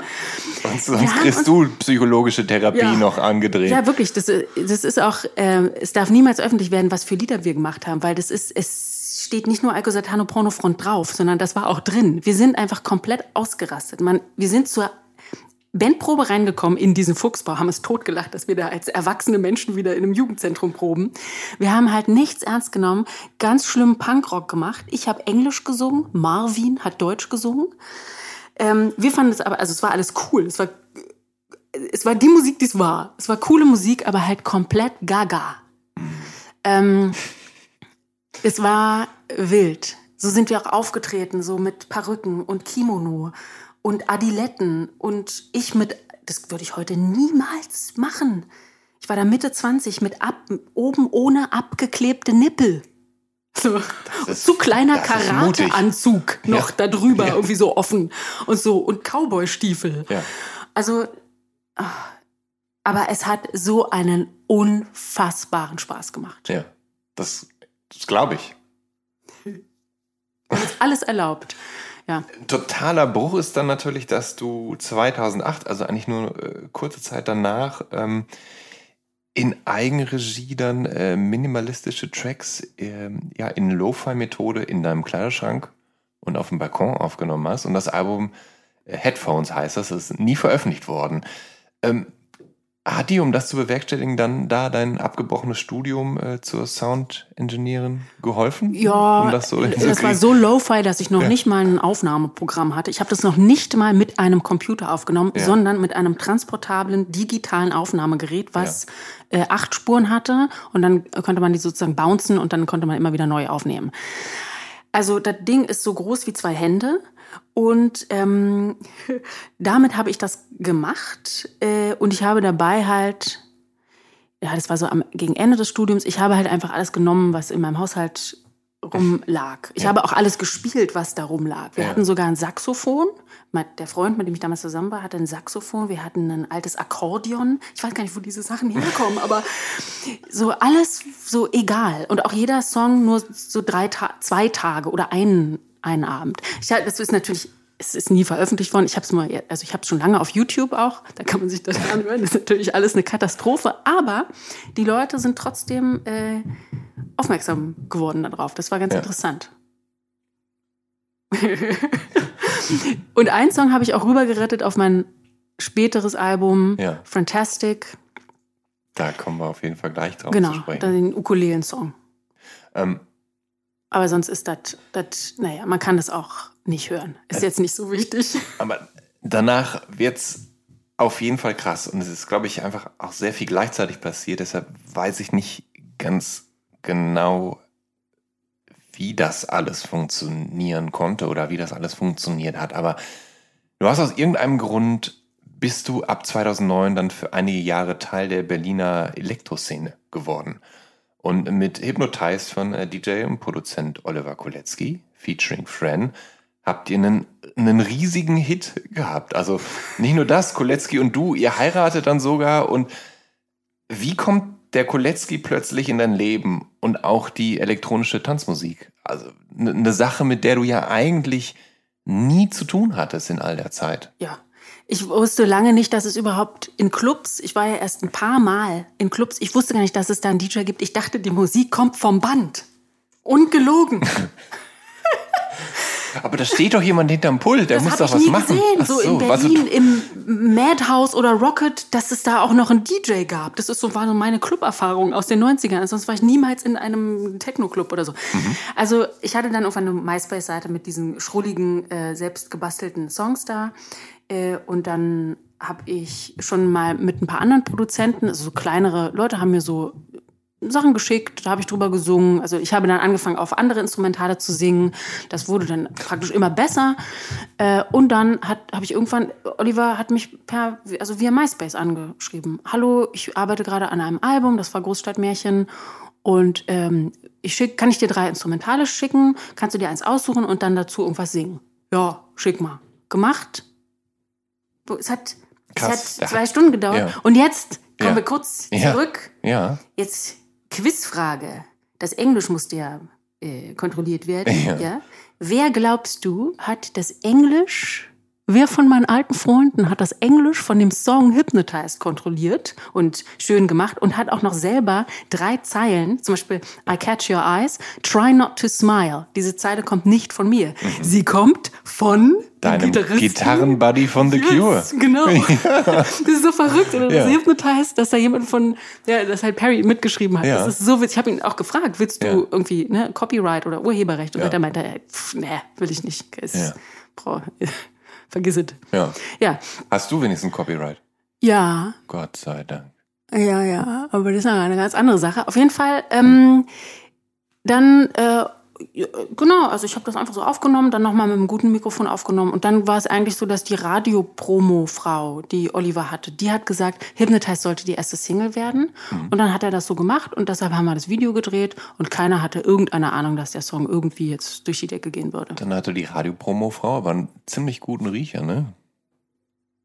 Muss man, also ja. ein gutes Gespür. Hat sie, sie hat ihren ja. Job auf jeden Fall gut gemacht, genau. Ja, ja. Ich meine, der Song hat 30 Millionen. Das wusste ich übrigens über gar nicht. Ich habe nämlich kein Spotify. Spotify. Also ich habe so ein Spotify-Channel, aber ich ja. benutze Spotify ich hab, nicht. Ich habe extra Spotify geöffnet, um zu gucken. Ja, verrückt, ey. Ich habe auch kein Spotify. Ich brauche keinen Spotify. Ich habe alles auch anderweitig. Ich habe die, die Vermutung, aber dass du ein paar, ein paar CDs zu Hause hast und ein paar, ein paar Platten. Kann das sein, wenn ich mich hier so umdrehe? Nein, du täuscht dich. Du täuscht dich. Ich höre Musik nur über Laptop. ähm, aber ähm, genau, 30.000 Plays, über, äh, über 30 Millionen Plays, 30 Millionen und dann nochmal über 18 Millionen auf YouTube. Ja, das, das, ist eine ganze Menge. Das ist viel. Das heißt, Leute mögen den Song. Ja, ja, weltweit klar. offensichtlich. Ja, das ist auch so. Das ist immer mehr gewachsen. Über auch so ein paar Jahre, muss man sagen. Vor allen Dingen, als es dann so nach Russland und Aserbaidschan und Ukraine und so weiter, die fanden das auf einmal unfassbar gut. Ähm, ja, aber es gibt auch sehr ja, viele Songs, die so viele Klicks und so weiter haben. Aber also wie, wie hat sich das denn äh, angefühlt, als sich das so entwickelt hat? Also als sich der Song zum Hit entwickelt hat? was ja so halt durchaus dem Zufall geschuldet war, aber du warst ja jetzt nochmal Teil dieses Hits, was Leute hören wollten und wo Leute zu tanzen wollten. Hat das irgendwas mit dir gemacht, in dir ausgelöst? Ich fand nur lustig, damals hatte ich noch einen anderen Freund, als das so äh, losging alles. Ähm, Hypnotized kam raus und der Radiowecker ging bei dem an und dann kam immer Radio 1, mhm. immer Radio 1 Hypnotized. Äh, und das war es ist, sagen ja immer alle, aber so ist es auch wirklich, den Song dann im Radio zu hören. Er hört sich auch anders an. Ja. Das ist total witzig. Ja, ja. So, das war für mich ein, ein, Knackpunkt irgendwie so, okay, abgefahren. Und dann ging aber, die Sache ist die, ab einem gewissen Punkt ging, ging alles so schnell und so weird. Und wir hatten, ich hatte auch so viel zu tun irgendwie mit, okay, wirklich Band gründen, um diese Alben da live zu präsentieren, Live-Act und so weiter. Man ist so beschäftigt, dass es wirklich ein bisschen an einem vorbei rauscht. Ich habe dann so Sprünge mitbekommen, so okay, jetzt sind wir bei zwei Millionen Klicks bei dem YouTube-Video, das ist ganz schön viel, aber bis 18 weiß ich nicht, wann das passiert ist. So, ich habe dann irgendwann gedacht, okay, 13 Gut, ist schon krass. Es, es ja, ist natürlich jetzt auch 13 Jahre her, da ja, kann ja, natürlich, da kann, kann, kann Zeit ins, ja. ins ähm, Land gezogen. Aber es ist halt wirklich, es ist ja relativ viel, relativ schnell passiert und ähm, ja, Oliver Kolecki da war dann ja irgendwann mehr als nur, ey, ich schreibe die mal auf MySpace an und dann soll die was einsingen. Sondern irgendwann äh, hast du einen Elektro-DJ aus Berlin offensichtlich geheiratet. Wie ist es dazu gekommen? Und ähm, da, ja. Mag man nicht. Na, das, also wir müssen natürlich jetzt nicht so, aber wir müssen natürlich jetzt nicht so tief in, nee, nee. In, in, ins, ins Nähkästchen greifen, aber es ist natürlich interessant, weil er ja ein Teil einer ganz anderen musikalischen Welt war, in der mhm. du ja eigentlich gar nicht zu Hause warst. Mhm. Und da muss ja dann auf jeden Fall zumindest eine Weile mehr vorgeherrscht haben als ähm, als nur Sympathie füreinander oder oder da muss auf jeden Fall sehr viel Sympathie füreinander geherrscht haben, ob, dass ihr euch so gut verstanden habt, obwohl ihr aus so unterschiedlichen ja. Welten kamt. Ja, die Welt habe ich erst ganz, ganz äh, langsam kennengelernt. Wir haben ja, also wir haben es kennengelernt, äh, wir haben es einmal kurz gesehen, bevor oder nachdem ich Hypnotize, nachdem ich Hypnotize aufgenommen habe, haben wir es einmal oder einmal vorher, ich weiß nicht.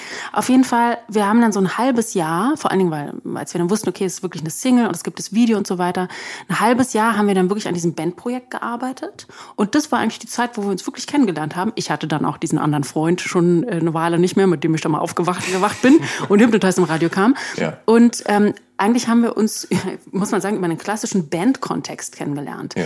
Äh, ihn als DJ, ich weiß gar nicht, ob ich, als ich nach einem halben Jahr mit dem zusammengekommen bin, ob ich den jemals als DJ so richtig gesehen habe oder in einem Techno-Club war. Vielleicht mal. Also es war mhm. immer noch auch eine Welt, die mir ganz verborgen war. Ich muss aber auch sagen, es hat mich auch interessiert, weil es war halt etwas, wo, wo ich dachte, was? Es gibt DJs und die, was machen die denn und was ist, ja. da ja. dachte ich halt so, oh, das ist echt eine Subkultur, von der ich überhaupt nichts weiß. Ich habe lange, lange, lange probiert, Techno oder Hausmusik zu verstehen mhm. und habe dann gemerkt, es gelingt mir nicht. Ich habe Interviews geführt ja. mit allen möglichen Leuten. Ja. Was ist es denn mit dieser eher monotonen Musik? Ja. Was ist denn und so weiter. Ich habe mich ganz viel unterhalten mit Leuten und habe probiert, das mich da hineinzuführen und kann, konnte. Also mhm. konnte es nicht. Mhm. Ich, I feel you, sagt okay. man im Britischen, glaube ich. Ähm, aber du hast dich, na gut, jetzt nicht im, im Techno, aber du hast dich ja dann erstmal einige Jahre in diesem Elektro Pop. Genau. Und Business Pop kann ich, das ist kein. Problem. Ja, das ist kein, Ja, das ja. ist kein Problem. Weil, also es wurde ja dann auch, es gab ja dann auch so eine Art elektronische Liveband, nämlich The. Koletzkis, genau. Und da warst du dann äh, Teil von. Genau. Du warst eine der Sängerinnen. Es, es gab mehr als eine. Ja, am Anfang das erste halbe Jahr Ja, ne? und dann äh, die letzten Jahre nicht mehr. Wir waren so, The Koletzkis waren vielleicht so zwei, drei Jahre oder so aktiv. Ähm, genau, eine Band. Das Schöne war aber für mich, dass ich äh, über die Zeit, dass ähm, viele von meinen Freunden dann reinkamen. Also Odette Kedar zum Beispiel, mit dem ich auch dieses Hamlet-Album gemacht habe und so weiter. Den kannte ich schon ewig. Das ist halt der also der Musiker, den ich mit am meisten schätze aus meinem Umfeld, den habe ich reingeholt in die Koletzkis. Und dann hatten wir auch mal jemanden dabei, der so richtig gut alles äh, bedienen konnte an Instrumenten und so weiter. Und dann kam Leo noch dazu und es wurde halt so eine richtige, es wurde eine richtige Band. Und das hat mir sehr, sehr viel Spaß gemacht.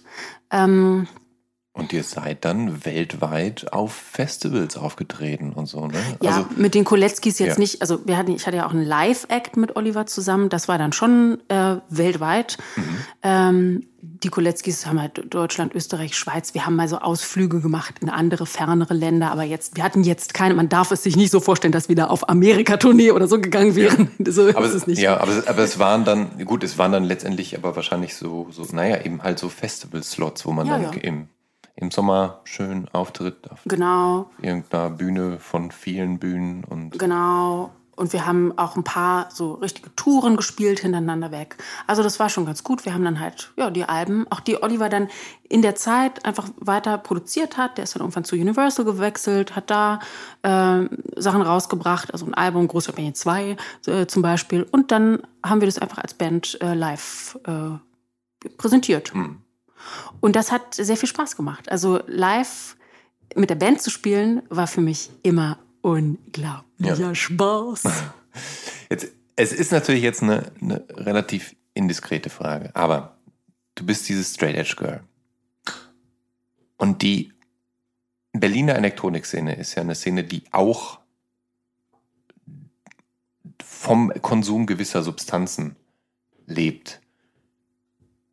Ist das, konntest du da fernbleiben von Substanzen, weil du at heart immer noch dieses Straight Edge Girl warst oder war das so eine Sache, wo du dann auch mal Nee, überhaupt nicht. probiert hast oder, oder war das eher so, dass dir das auf den Sack ging? Entschuldigung, kann man, ich weiß nicht, ob man Auf da so die Eierstöcke auf die Eierstöcke ging, Es ging mir irgendwann auf die Eierstöcke. Also, weil, genau, weil andere so da unter, genau, unterwegs mhm. waren und du so dachtest, boah, es nervt und so, ich, Genau.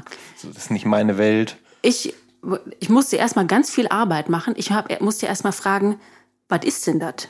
Wenn Ja. jemand sagt, Pappen, Ja. immer, dann Ja. habe ich, ich völlig naiv. Ja. Was ist Ja, denn ja, das? ja. Ein Joint kenne ich Ja. und so weiter. Aber alles andere, ich musste, das war für mich lernen, lernen, lernen. Ich verstehe das nicht, was ist das?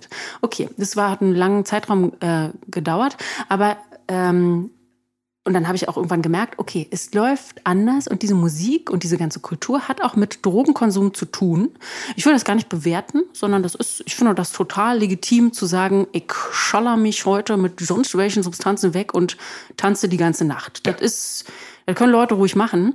Ich habe das nie gemacht. Ja. Äh, ich äh, habe überhaupt kein Interesse daran. Das ist Hm. die Sache. Ich habe, ich war zu der Zeit nicht straight edge. Wir hatten immer Champagner auf unserem Rider und so weiter und wir haben ordentlich gesoffen als Band und so weiter. Das war wunderbar.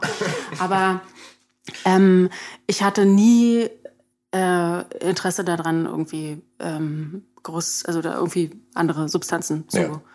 äh, nehmen. Was du auch, das ist so witzig. Ja. Meine Freunde von damals zum Beispiel, wenn wir uns dann wieder getroffen haben, die fragen mich auch immer, sag mal, Franny, ähm, jetzt, wo du jetzt hier so Techno-Haus äh, Popsternchen bist, Ja. nimmst du jetzt Drogen, macht ihr da die ganze Zeit, zieht ihr die ganze Zeit Lines und bla bla bla. Ja, ja. Die waren schon richtig ängstlich. Habe ich gesagt, nein, ich bin immer noch die, Ja, ja. ich bestelle mir Ja, ja. auch immer noch, das habe ich auch damals gemacht, ich trinke sehr gerne Bier, auch sehr gerne alkoholfreies Bier, was ich übrigens hier auch gerade trinke, alkoholfreies Bier. Und aber wenn man sich als Frau in einem Techno-Schuppen, wenn man sagt, habt ihr auch Bier, da wirst du angeguckt. Die denken wirklich. Ja. diese Frau will jetzt ein schönes kaltes Bier oder was. Das ist total äh, äh, abgefahren. Und keine Wodka, Red Bull, nee, was trinkt man? Was trinkt man da so? Also Red Bull trinke ich überhaupt ja. nicht. Das finde ich ganz, ganz schlimm. Die sponsern ja natürlich alles und so weiter. Man kriegt das immer umsonst.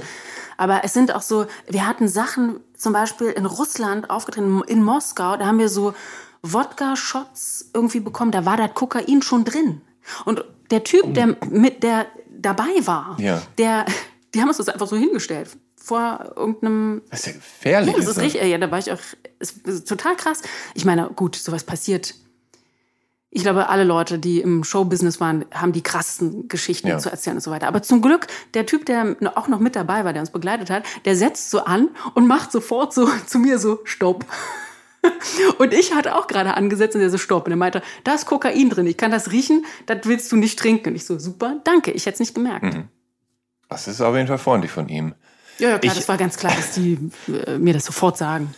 In, also in den, in den Jahren, in denen du dich in dieser musikalischen Szene rumgetrieben hast, also du hast halt, ähm, du hast ja als Sängerin noch äh, unter anderem noch Lexa und Dirty Döring und andere unterstützt und äh, selbst nimmst halt 2012 mit Fantastic äh, eine Dance-Pop-Platte auf und dann gab es eben noch das Piano-Duo Hamlet.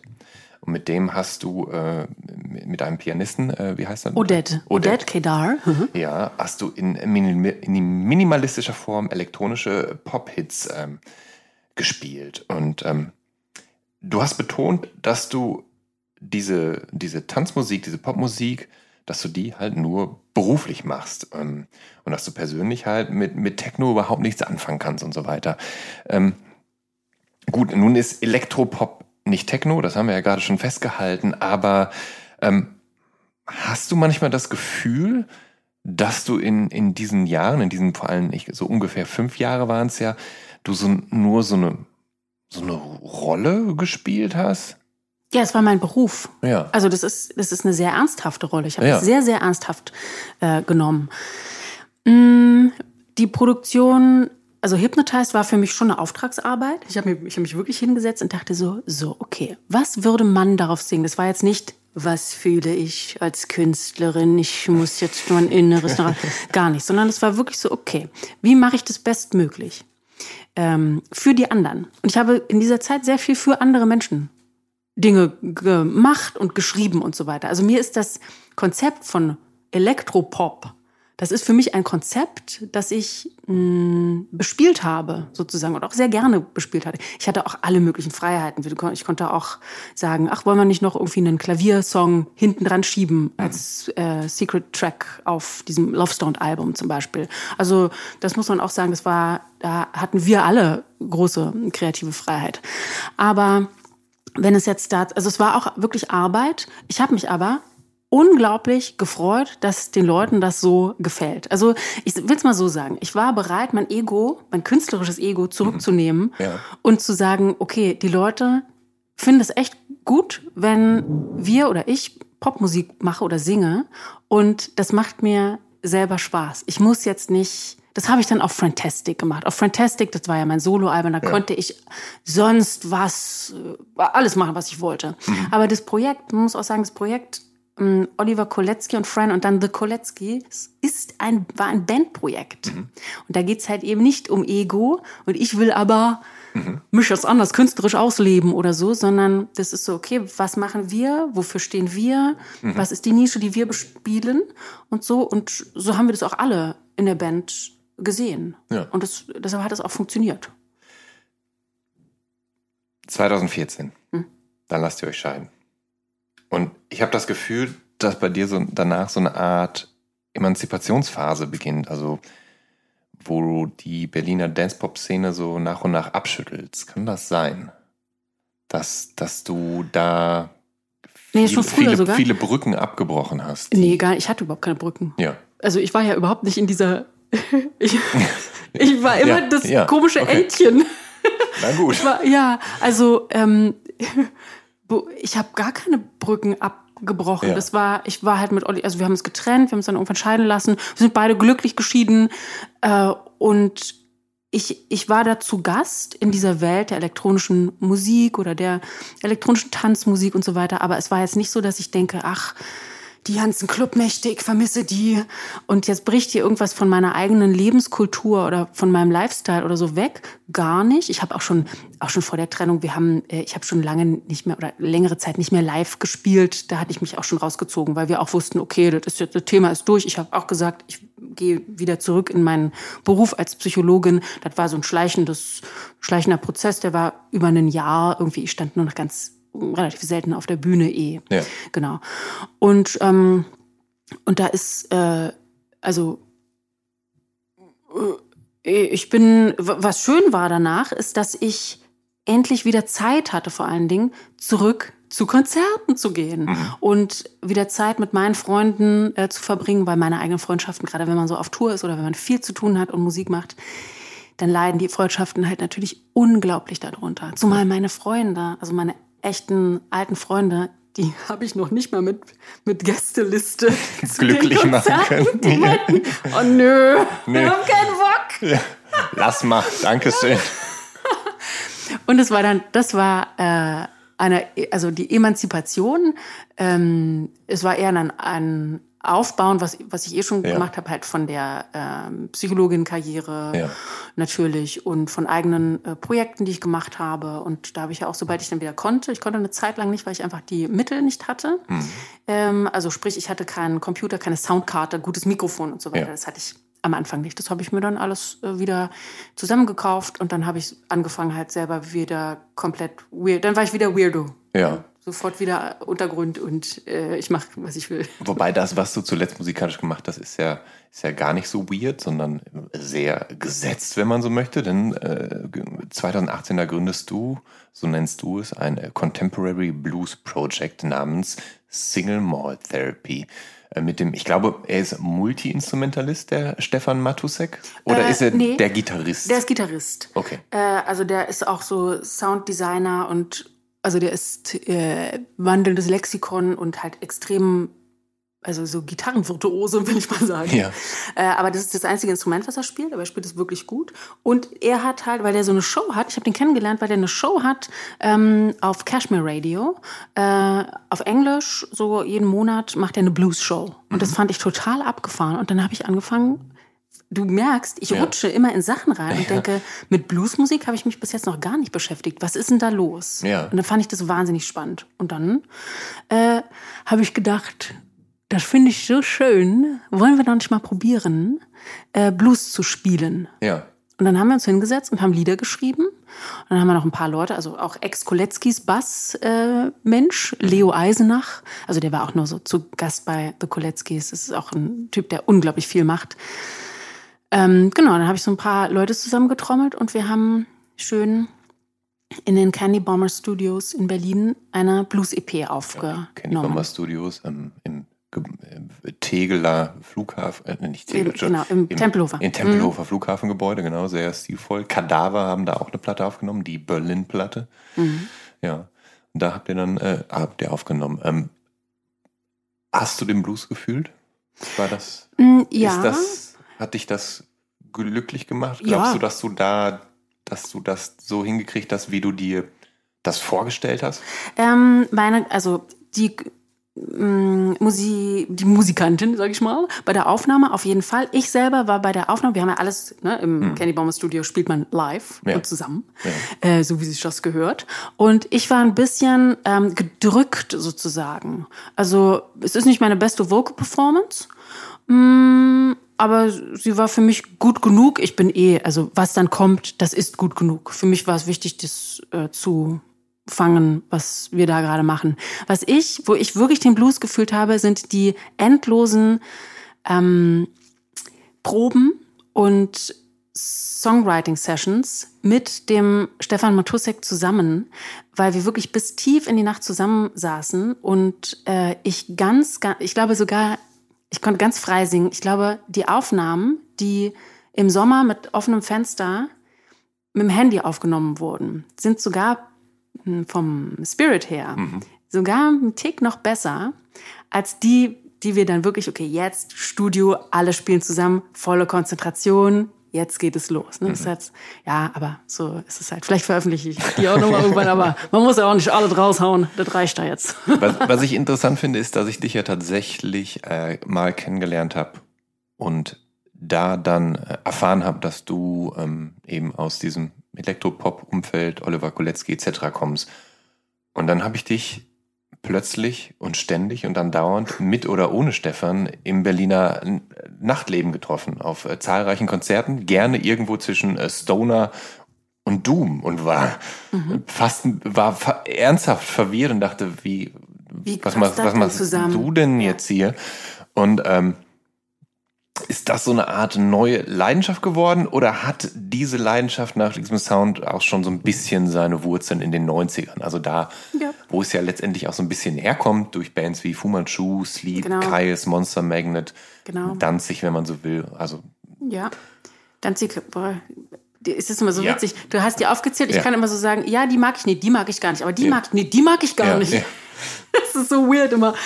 Ähm, äh, also, genau, wir haben uns, äh, sind uns öfter über den Weg gelaufen. Ich, das ist wieder eine Subkultur, in die ich reingerutscht bin und wo ich irgendwann gemerkt habe, okay, das interessiert mich jetzt wirklich. Was geht denn da ab? Vor allen Dingen, weil es in Berlin so eine lebendige Live-Kultur davon mhm. gibt.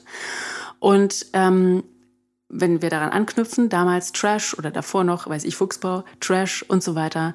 Und da habe ich gemerkt, okay, hier ist eine Szene, die ja so lebendig ist. Und dann habe ich mir so ein paar Leute rausgesucht oder Bands vor allen Dingen, die ich so richtig, richtig feier. Ähm, und vor allen Dingen auch Berliner Bands. Und dann ist Folgendes passiert, und zwar, man kennt einen und auf einmal muss man aber auch zu dem Konzert von den anderen gehen. Ja. Aber der spielt auch noch da und ja. dann geht man da auch hin. Und ja. das ist exakt das, was ich so liebe. Und was du aus den 90ern halt genau. noch kennst, ja. Genau, und deshalb bin ich über Bands gestolpert. Also Gaffer Gandhi zum Beispiel mhm. ist eine Berliner Band. Die habe ich gesehen und dachte, ich möchte diese Band heiraten, ja, dann ja. möchte ich mit denen eine Weltreise machen und tausend Kinder bekommen. Was ja quasi, es ist ja quasi Stoner Rock für Primus-Fans, wenn ja, man so will, was ja, sie machen. Stimmt. Ja, es stimmt wirklich, genau. Und so ging es dann immer weiter. Dann wechselt auf einmal, na also genau, ich habe mich dann angefangen mit dieser Szene zu beschäftigen. Ich bin da keine Expertin, aber ähm, es, das wächst halt so. Deshalb auch in meinem Hörspiel zum Beispiel habe ich die alle als Sprecher so. Ähm, Gaffer Gandhi, der Bassist, mhm. er ist ja nicht Sänger, aber der Bassist von Gaffer Gandhi spricht jemanden, dann äh, Babette, die Sängerin und Saxophonistin von Ursula, auch eine Doom-Saxophon-Band, spricht auch jemanden. Und so hat sich irgendwie so ein Netzwerk ergeben. irgendwie. Aber man muss da sagen, da, da ist es ganz klar, das sind die Musiker und Musikerinnen. Ich bin da Gast und ja. liebe es, wenn sie live spielen, beschäftige mich mit denen und so weiter. Aber ich bin nicht mhm. selbst als Musikerin da irgendwie. Da, dazu verstehe ich viel zu wenig von dieser Art von ähm, Musik.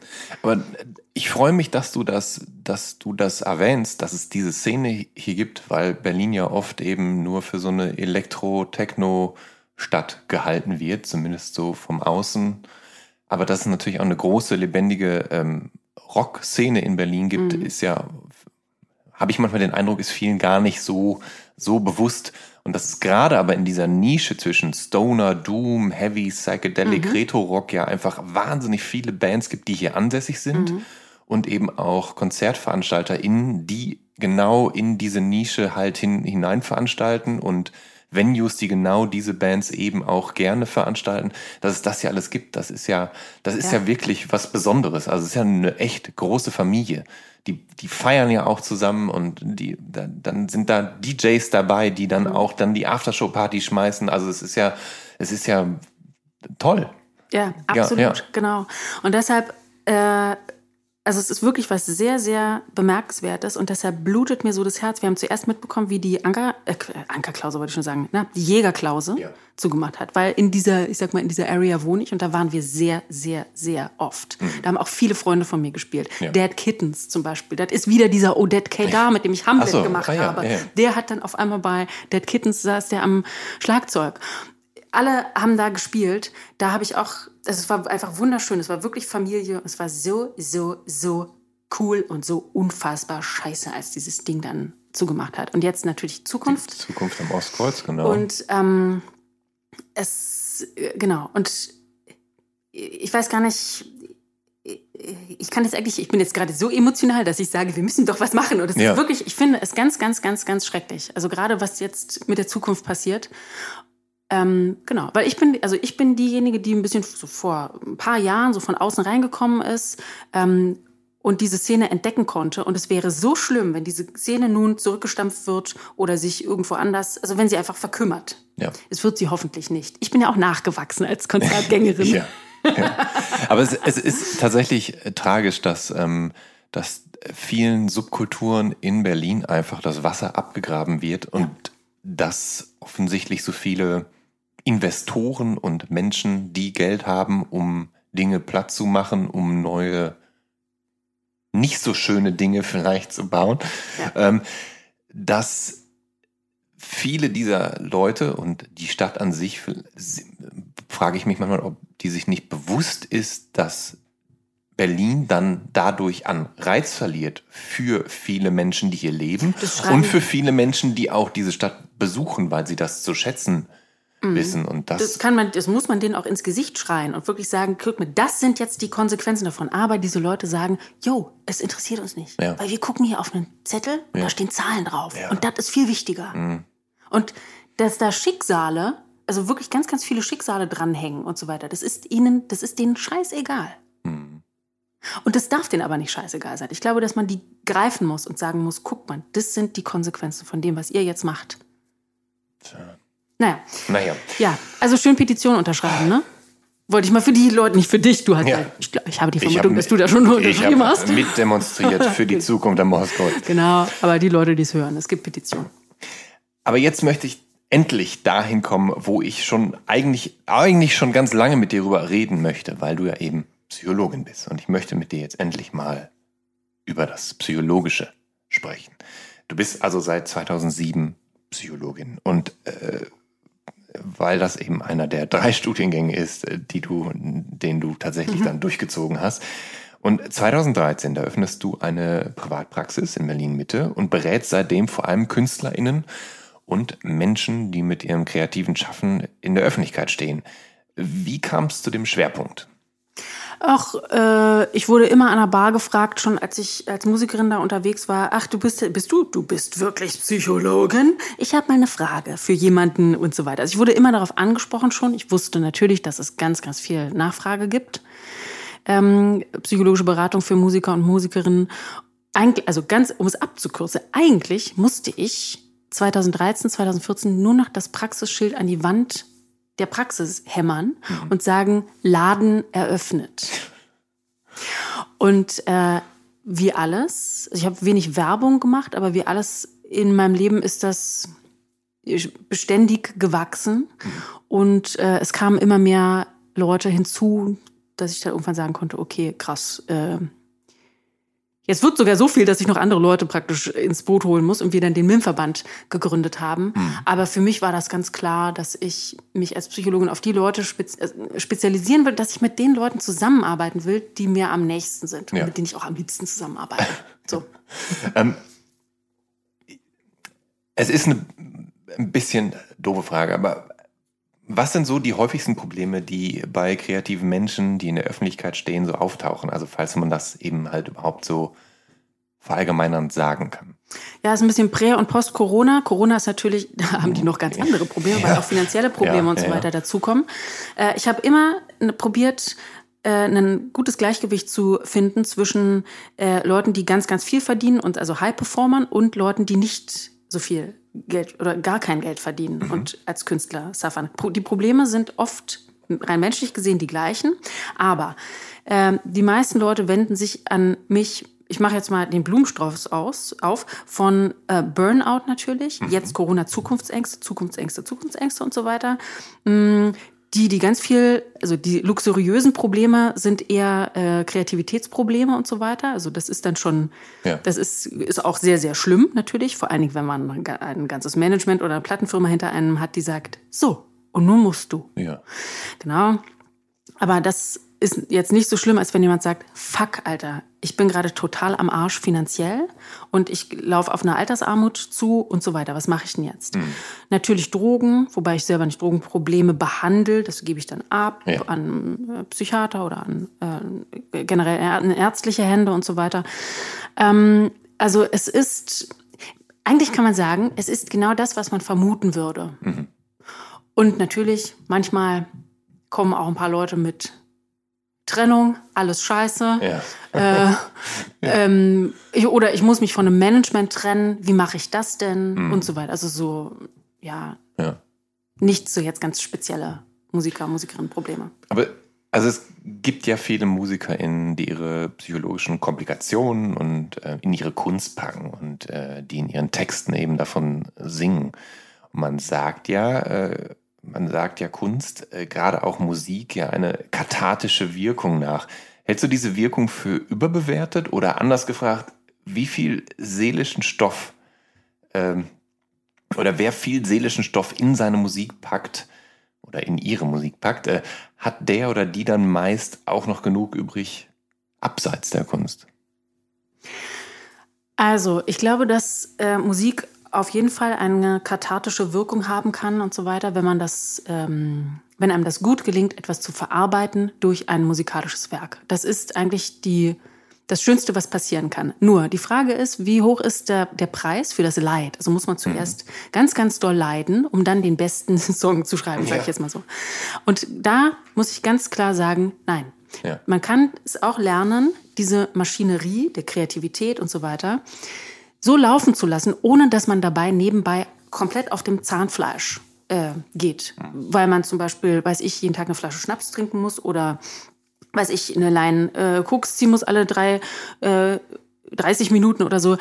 Ähm, also man muss für sich selber, wenn man sagt, okay, ich nehme es echt ernst, ich werde kreativ Sachen verarbeiten, muss man sehr gut gucken, dass man dabei nebenbei sich nicht zu sehr schadet. Denn das tun Künstler und Künstlerinnen sehr, sehr gerne. Mhm. Und dann halten sie es vielleicht auch noch hoch und sagen, es ist ja für die Kunst, ich leide für die Kunst. Ja. Und das ist super, Short Time. Aber auf zehn Jahre, wenn man das so macht, ja, mhm. ich saufe jede Nacht durch, ja. aber ich bin ganz kreativ oder auf Tour raste ich komplett aus, aber es ist ja fürs Publikum, dann ähm, ist dann ist es wirklich lebensgefährlich. Und das ist mir und auch dem, diesem MIM-Verband, den wir gegründet haben, das ist uns ein großes Anliegen, ähm, den Leuten zu, eigentlich sagen wir etwas ganz Einfaches. Und zwar, passt mal gut auf euch auf. Mental und körperlich. Mhm. Ja, ihr seid in einer Branche unterwegs. Also ihr habt erstmal eine große Gabe und zwar seid ihr kreativ. Das ist schon mal super. Mhm. Es ist auch ein verdammt beschissener Fluch. Warum? Weil Kreativität so schwer mo zu monetarisieren ist. Ja. Das heißt, wir haben eigentlich ein Umfeldproblem auch. Und da, da gibt es alles Mögliche, auch berufspolitisch und weiß ich was alles. Von Abrechnungsformen und mhm. weiß ich was alles. Krankenkassen für selbstständige Musiker und Musikerinnen. Das Umfeld ist sehr, sehr herausfordernd. Ja. Ähm, da will ich gleich auf jeden Fall noch äh, mit dir drauf äh, zu sprechen kommen. Ähm, also du hast äh, zusammen mit Anne Löhr und Michael Wecker ähm, bist du eine von drei GründerInnen von äh, MIM, also dem Mental Health in Music Verband. Metal Health? Das wäre so geil. Metal eine, Unter, eine Unterkategorie. Ja. Die Metal-Abteilung. Ja. Metal Health in Music. Und ähm, also das ist halt eben ein Verband zur Förderung der mentalen Gesundheit in der Musikbranche. Und Ende 2019, da wurde der Verband gegründet. Und wie hat sich das angebahnt überhaupt? Also warum hattet ihr das Gefühl, dass genau so etwas her muss? Du hast vorhin schon gesagt, solche Leute sind dir quasi oder haben dir quasi die Bude, die Praxis eingerannt und dann musstest du äh, dich vergrößern und dadurch ist MIM entstanden. Ja, ich hatte immer, ich wollte immer das schon gemeinsam mit Leuten machen, also psychologische Beratung für Kreative äh, und das Musikbusiness. Ich kannte die aber noch nicht und habe immer so Ausschau gehalten. Wen gibt's denn noch? Wen gibt's denn noch? Und es gibt, es gab noch nicht so viele von uns, sage ich jetzt mal. Mhm. Und dann, wie immer im Leben, wie ist das entstanden? Wir stehen auf, ich stehe auf einer Veranstaltung von der Berlin Music Commission.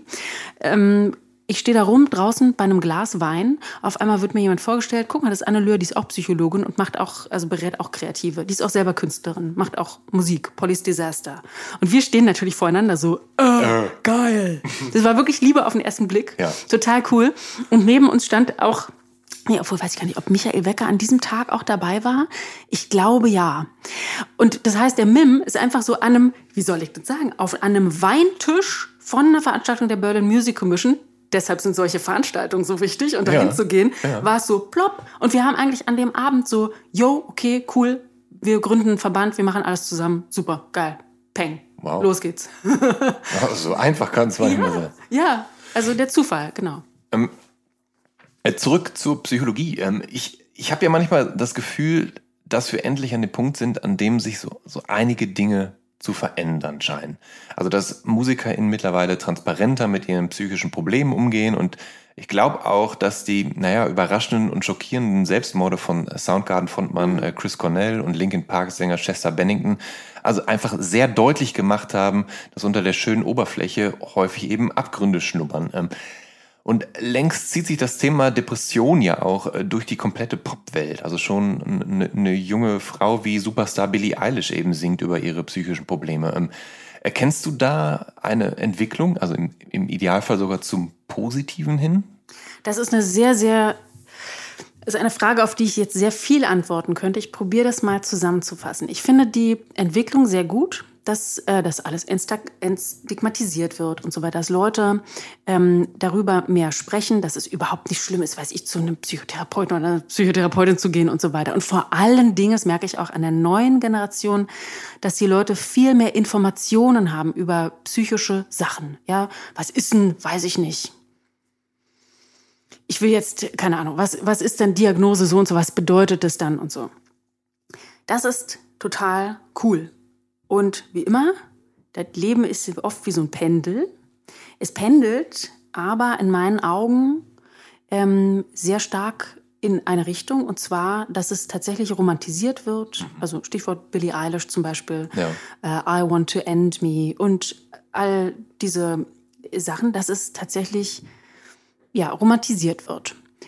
Ich habe aber auch und das ist das ist wiederum eingenestet in ein viel größeres, ähm, äh, eine Erscheinung, die wir haben im Moment, die in Amerika angefangen hat, an den Universitäten und so weiter. Ich will da gar nicht zu sehr drauf eingehen. Ich merke nur, dass das Pendel so langsam auch schon wieder ein bisschen zurück pendelt. Und zwar, dass Leute sagen, Moment mal, mhm. jetzt sind alle Leute traumatisiert und anscheinend haben, nicht alle, aber so viele Leute haben ja. eine posttraumatische Belastungsstörung. Wir müssen mal gucken, was ist denn das wirklich? Und äh, das ist so ein bisschen von, alle haben ganz schlimme psychische Probleme und schreiben das zum Beispiel sogar auf Instagram. Interessanterweise, da steht oft so, diagnosed and in therapy. Also es ist etwas, wo man wirklich sagt, so, das ist Teil meiner Identität. Ja. Und vielleicht sogar ein ganz großer Teil meiner Identität. Mhm. Ne, das ist so eine Auswirkung, glaube ich. Das, man kann es auch zu, zu, dem, also zu einem wichtigen Teil seiner Identität machen. Aber ich merke auch, dass die Leute so ein bisschen denken, also dass es so ein bisschen zurückschwingt und die Leute sagen, Moment mal, wir gucken uns das nochmal an und wir klären wirklich punktgenau auf. Mhm.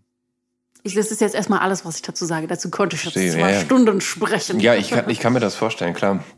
Ähm, wie ist denn der Zulauf bei der MIM? Also habt ihr das Gefühl, dass die Branche und äh, die leidtragenden MusikerInnen äh, nur auf eine Anlaufstelle wie eure gewartet haben? Also gibt es da. Ja. Ja. ja. ja. Ähm, Zulauf war total phänomenal, weil vor allen Dingen, also wir haben ja mitten in der, also mitten im Anfang der Pandemie ja. haben wir den mit dem Verband wirklich dann öffentlich äh, zugänglich gemacht und so ja. weiter. Und da kamen wir sozusagen äh, zur richtigen Zeit. Und der, der, An also der Zulauf war unglaublich. Wir haben sofort Kooperationen gehabt mit ganz vielen, weiß ich, auch so für Beratung, geförderte Beratung, was super toll ist, ähm, in Berlin, in Hamburg und so weiter, ne, dass die Musiker und Musikerinnen auch nur so 10 Euro bezahlen müssen für eine Beratung. Den Rest bekommen wir dann aus Fördergeldern. Sowas zum Beispiel haben wir sofort zugesichert bekommen und machen wir auch wobei ich mich aus der Beratung äh, zurückziehen musste, auch weil ich jetzt einfach andere Sachen mm, nochmal klären müsste, musste und machen musste. Aber wir haben, äh, ja, wir haben da einen, ja. zur richtigen Zeit, wir waren zur richtigen Zeit am richtigen Ort. Ja. Und äh, es wird jetzt, wir mussten ein bisschen Handbremse anziehen beim MIM-Verband, aber jetzt geht's in 2022 los wieder. Du hast das vorhin schon mal ähm, so, ein, so, ein, bisschen angedeutet. Ich würde es ganz gern vielleicht noch mal äh, ausformulierter hören. Und zwar, äh, gibt's so Faustregeln, äh, wie Musikerinnen ähm, sich ihre mentale Gesundheit bewahren oder sie stärken können? Und wie sich Dinge optimieren lassen, wenn man in diesem Berufsfeld aktiv ist? Ähm, also klar, nicht zu viel Drogen nehmen, äh, ja, genug Schlaf und so. Äh, get your, haltet ja, euren Shit beisammen. Ja, das so. ist aber oft auch schon ganz ja, Aber das ist schon eine, eine genau. große Leistung. Das ist, eine, das ist eine sehr große Leistung tatsächlich. Vor allen Dingen, wenn man unter so vielen Stressoren leidet. Oder also, wenn es so viele mh, hm, Stressoren einfach gibt. Ähm, ich habe eine ganz einfache Faustregel und zwar äh, natürlich mehr, also das zu tun, wo man merkt, das tut mir wirklich gut. Und da sagen vielleicht auch andere, dass es mir, dass es mir irgendwie gut tut. Und dann sich zu gucken, anzugucken, okay, wer sind denn zum Beispiel Vorbilder oder wie soll denn das in Zukunft, wie soll auch nur die nächste Woche aussehen oder wie soll mein Leben in fünf oder zehn Jahren, also wo will ich so in etwa hinsteuern irgendwie? Und was müsste ich heute machen, um dahin zu kommen? Und dann halt auf der anderen Seite, okay, wenn ich meine inneren Biester oder das, worunter, was mir Qualen bereitet. Ja? Mhm. Also das innere Leid, wodurch mhm. auch immer das passiert. Wenn ich das nicht in den Griff bekomme, was passiert denn dann und was, wie sieht denn dann meine Zukunft aus? Mhm. Sich so daran zu orientieren. Also wo will ich hin und wo will ich eigentlich weg von? Ähm, und also es gibt ganz viele Faustregeln. Faustregel ist, ist vor allen Dingen auch, das sage ich wirklich als Psychologin, sprich mit jemandem darüber. Mhm. Das ist ganz, es ist was ganz Einfaches, aber wirklich sprich mit jemandem darüber und sprich mit jemandem darüber, der kompetent ist. Ja. Das kann auch, weiß ich, äh, Tante Erna oder Onkel Karl-Heinz sein. Mhm. Ähm, aber also tritt an Menschen heran, die sagen, okay, von denen glaube ich, dass die den Check haben. Mhm. Das ist auch ganz individuell. Mhm. So, aber das ist auch äh, ja. ja. Ähm, nun ist es ja so, dass ja keine nennenswerten Verbesserungen und äh, in, in diesem System eintreten kann, wenn nicht auch äh, eben ganz oben Veränderungen eintritt. Also gerade zuletzt im, im, im Fall Britney Spears oder am EDM-Künstler Avicii war das ganz gut zu erkennen, mhm. was das Musikbusiness für eine gefährlich ein gefährlich ausbeuterisches System ist. Ähm, oder sein kann und dass Künstlerinnen ja für den Profit bis zum Zusammenbruch ausgequetscht werden, weil Firmen eben geil auf Geld sind und auf stetige, idealerweise steigende Erfolge. Wie könnte man dieses System entkräften, zumindest aber reformieren, damit KünstlerInnen nicht länger die Leidtragenden sind?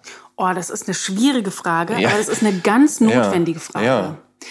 Das ist eine Unfall. Eigentlich muss ich sagen, dass der Bundesverband der deutschen Musikindustrie, die sind da eigentlich äh, äh, gefragt. Ja, das ja. muss nämlich, das ist, wir sind wirklich, da gibt es eigentlich wichtige berufspolitische Sachen mhm. zu klären.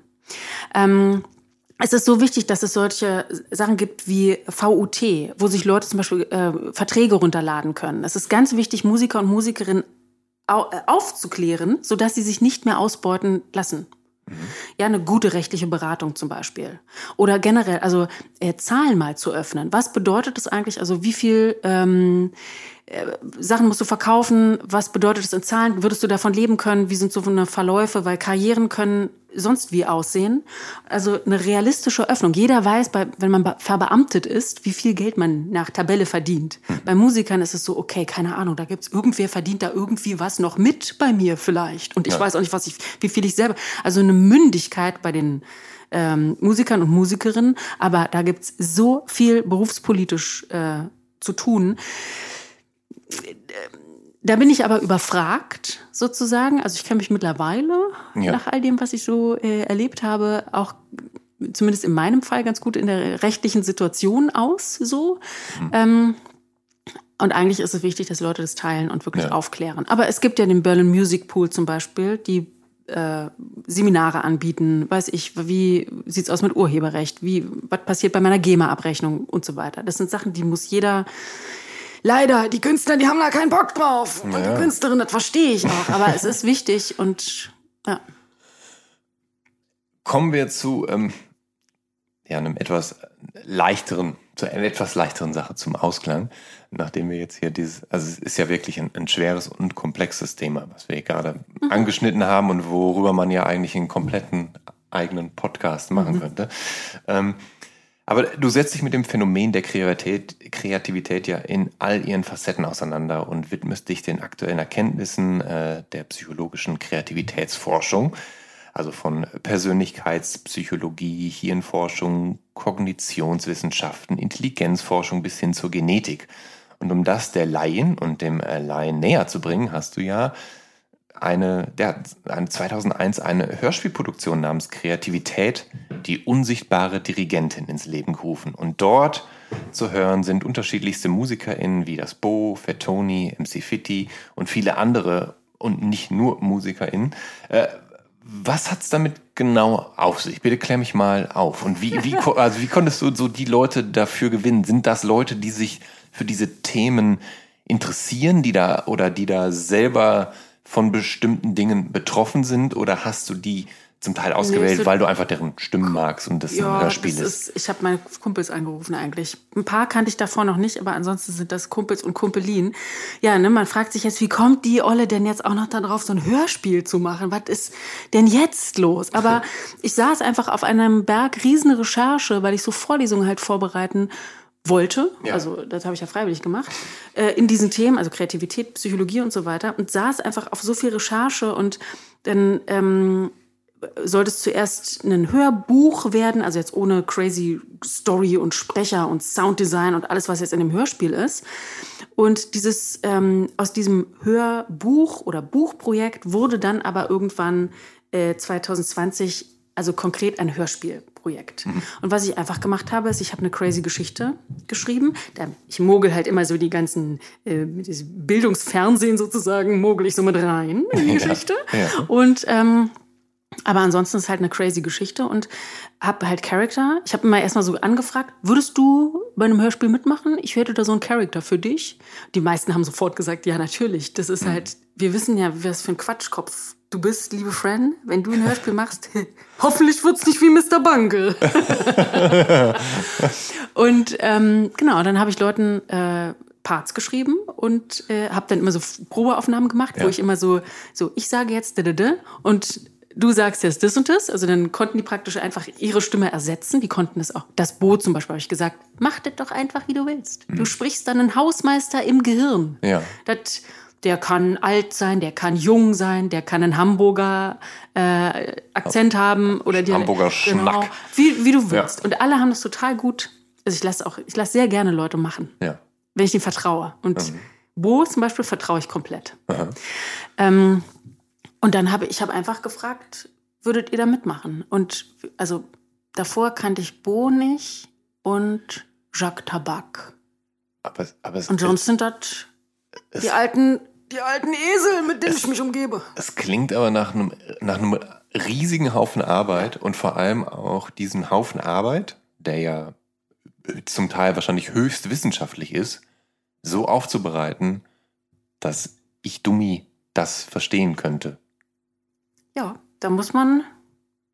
Also, was soll ich dazu sagen? Ja, ja. ja es, ja, war, ein, das, es war ein unfassbarer Arbeitsaufwand. Wirklich unglaublich, aber es war vor allen Dingen so gut, dass ich das zufällig in dem Pandemiejahr oder Jahren gemacht habe, weil ich äh, zu Hause sitzen konnte. Ich war die ganze Zeit umgeben von einer Fantasiewelt, die ich selber geschaffen hatte. Mhm. Ich hatte zu tun mit Sprechern, die auch sehr lustig sind. Mhm. Ähm, und äh, habe halt gebastelt sozusagen. Und damit habe ich meinen Corona, meine krasse Corona-Zeit, wo also nichts mehr stattfand, das habe ich damit sehr gut rumgebracht. Aber es, lag, es liegt mir einfach unfassbar am Herzen, Informationen zu vermitteln. Mhm. Das ist, ein, das ist ein Lebensauftrag bei mir. Ja. Und der, das wird auch nicht das einzige Hörspiel bleiben.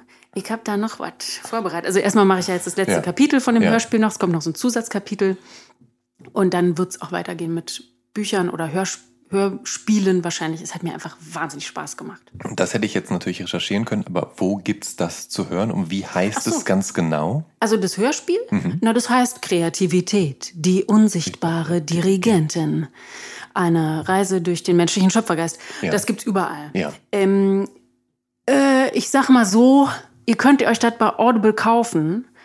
Ihr könnt aber auch vielleicht warten, vielleicht, sage ich jetzt mal, bin ich ganz freundlich, sage ich, wartet doch einfach noch mal ein bisschen. Es wird auch im Streaming erscheinen. Okay. Genau, also jetzt nicht die 14 Euro, es kostet 14, 15 Euro, die könnt ihr sparen. Es wird auch bald im Streaming erscheinen und dann könnt ihr das alles für Umme äh, euren, euren, in eure Öhrchen da pumpen. Es sind auch nur achteinhalb ja. Stunden, das geht schnell.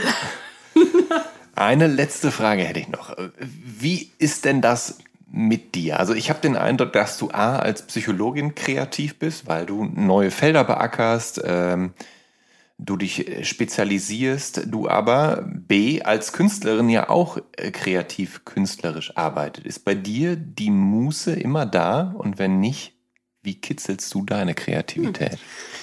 Ähm, ja, ich bin tatsächlich als Psychologin auch recht kreativ in meinem Ansatz. Ja, eben das habe ich nämlich jetzt schon ja, gemerkt. Ich improvisiere unglaublich gerne. Ja. Darin bin ich wirklich gut. Auch schon mhm. früher auf der Bühne.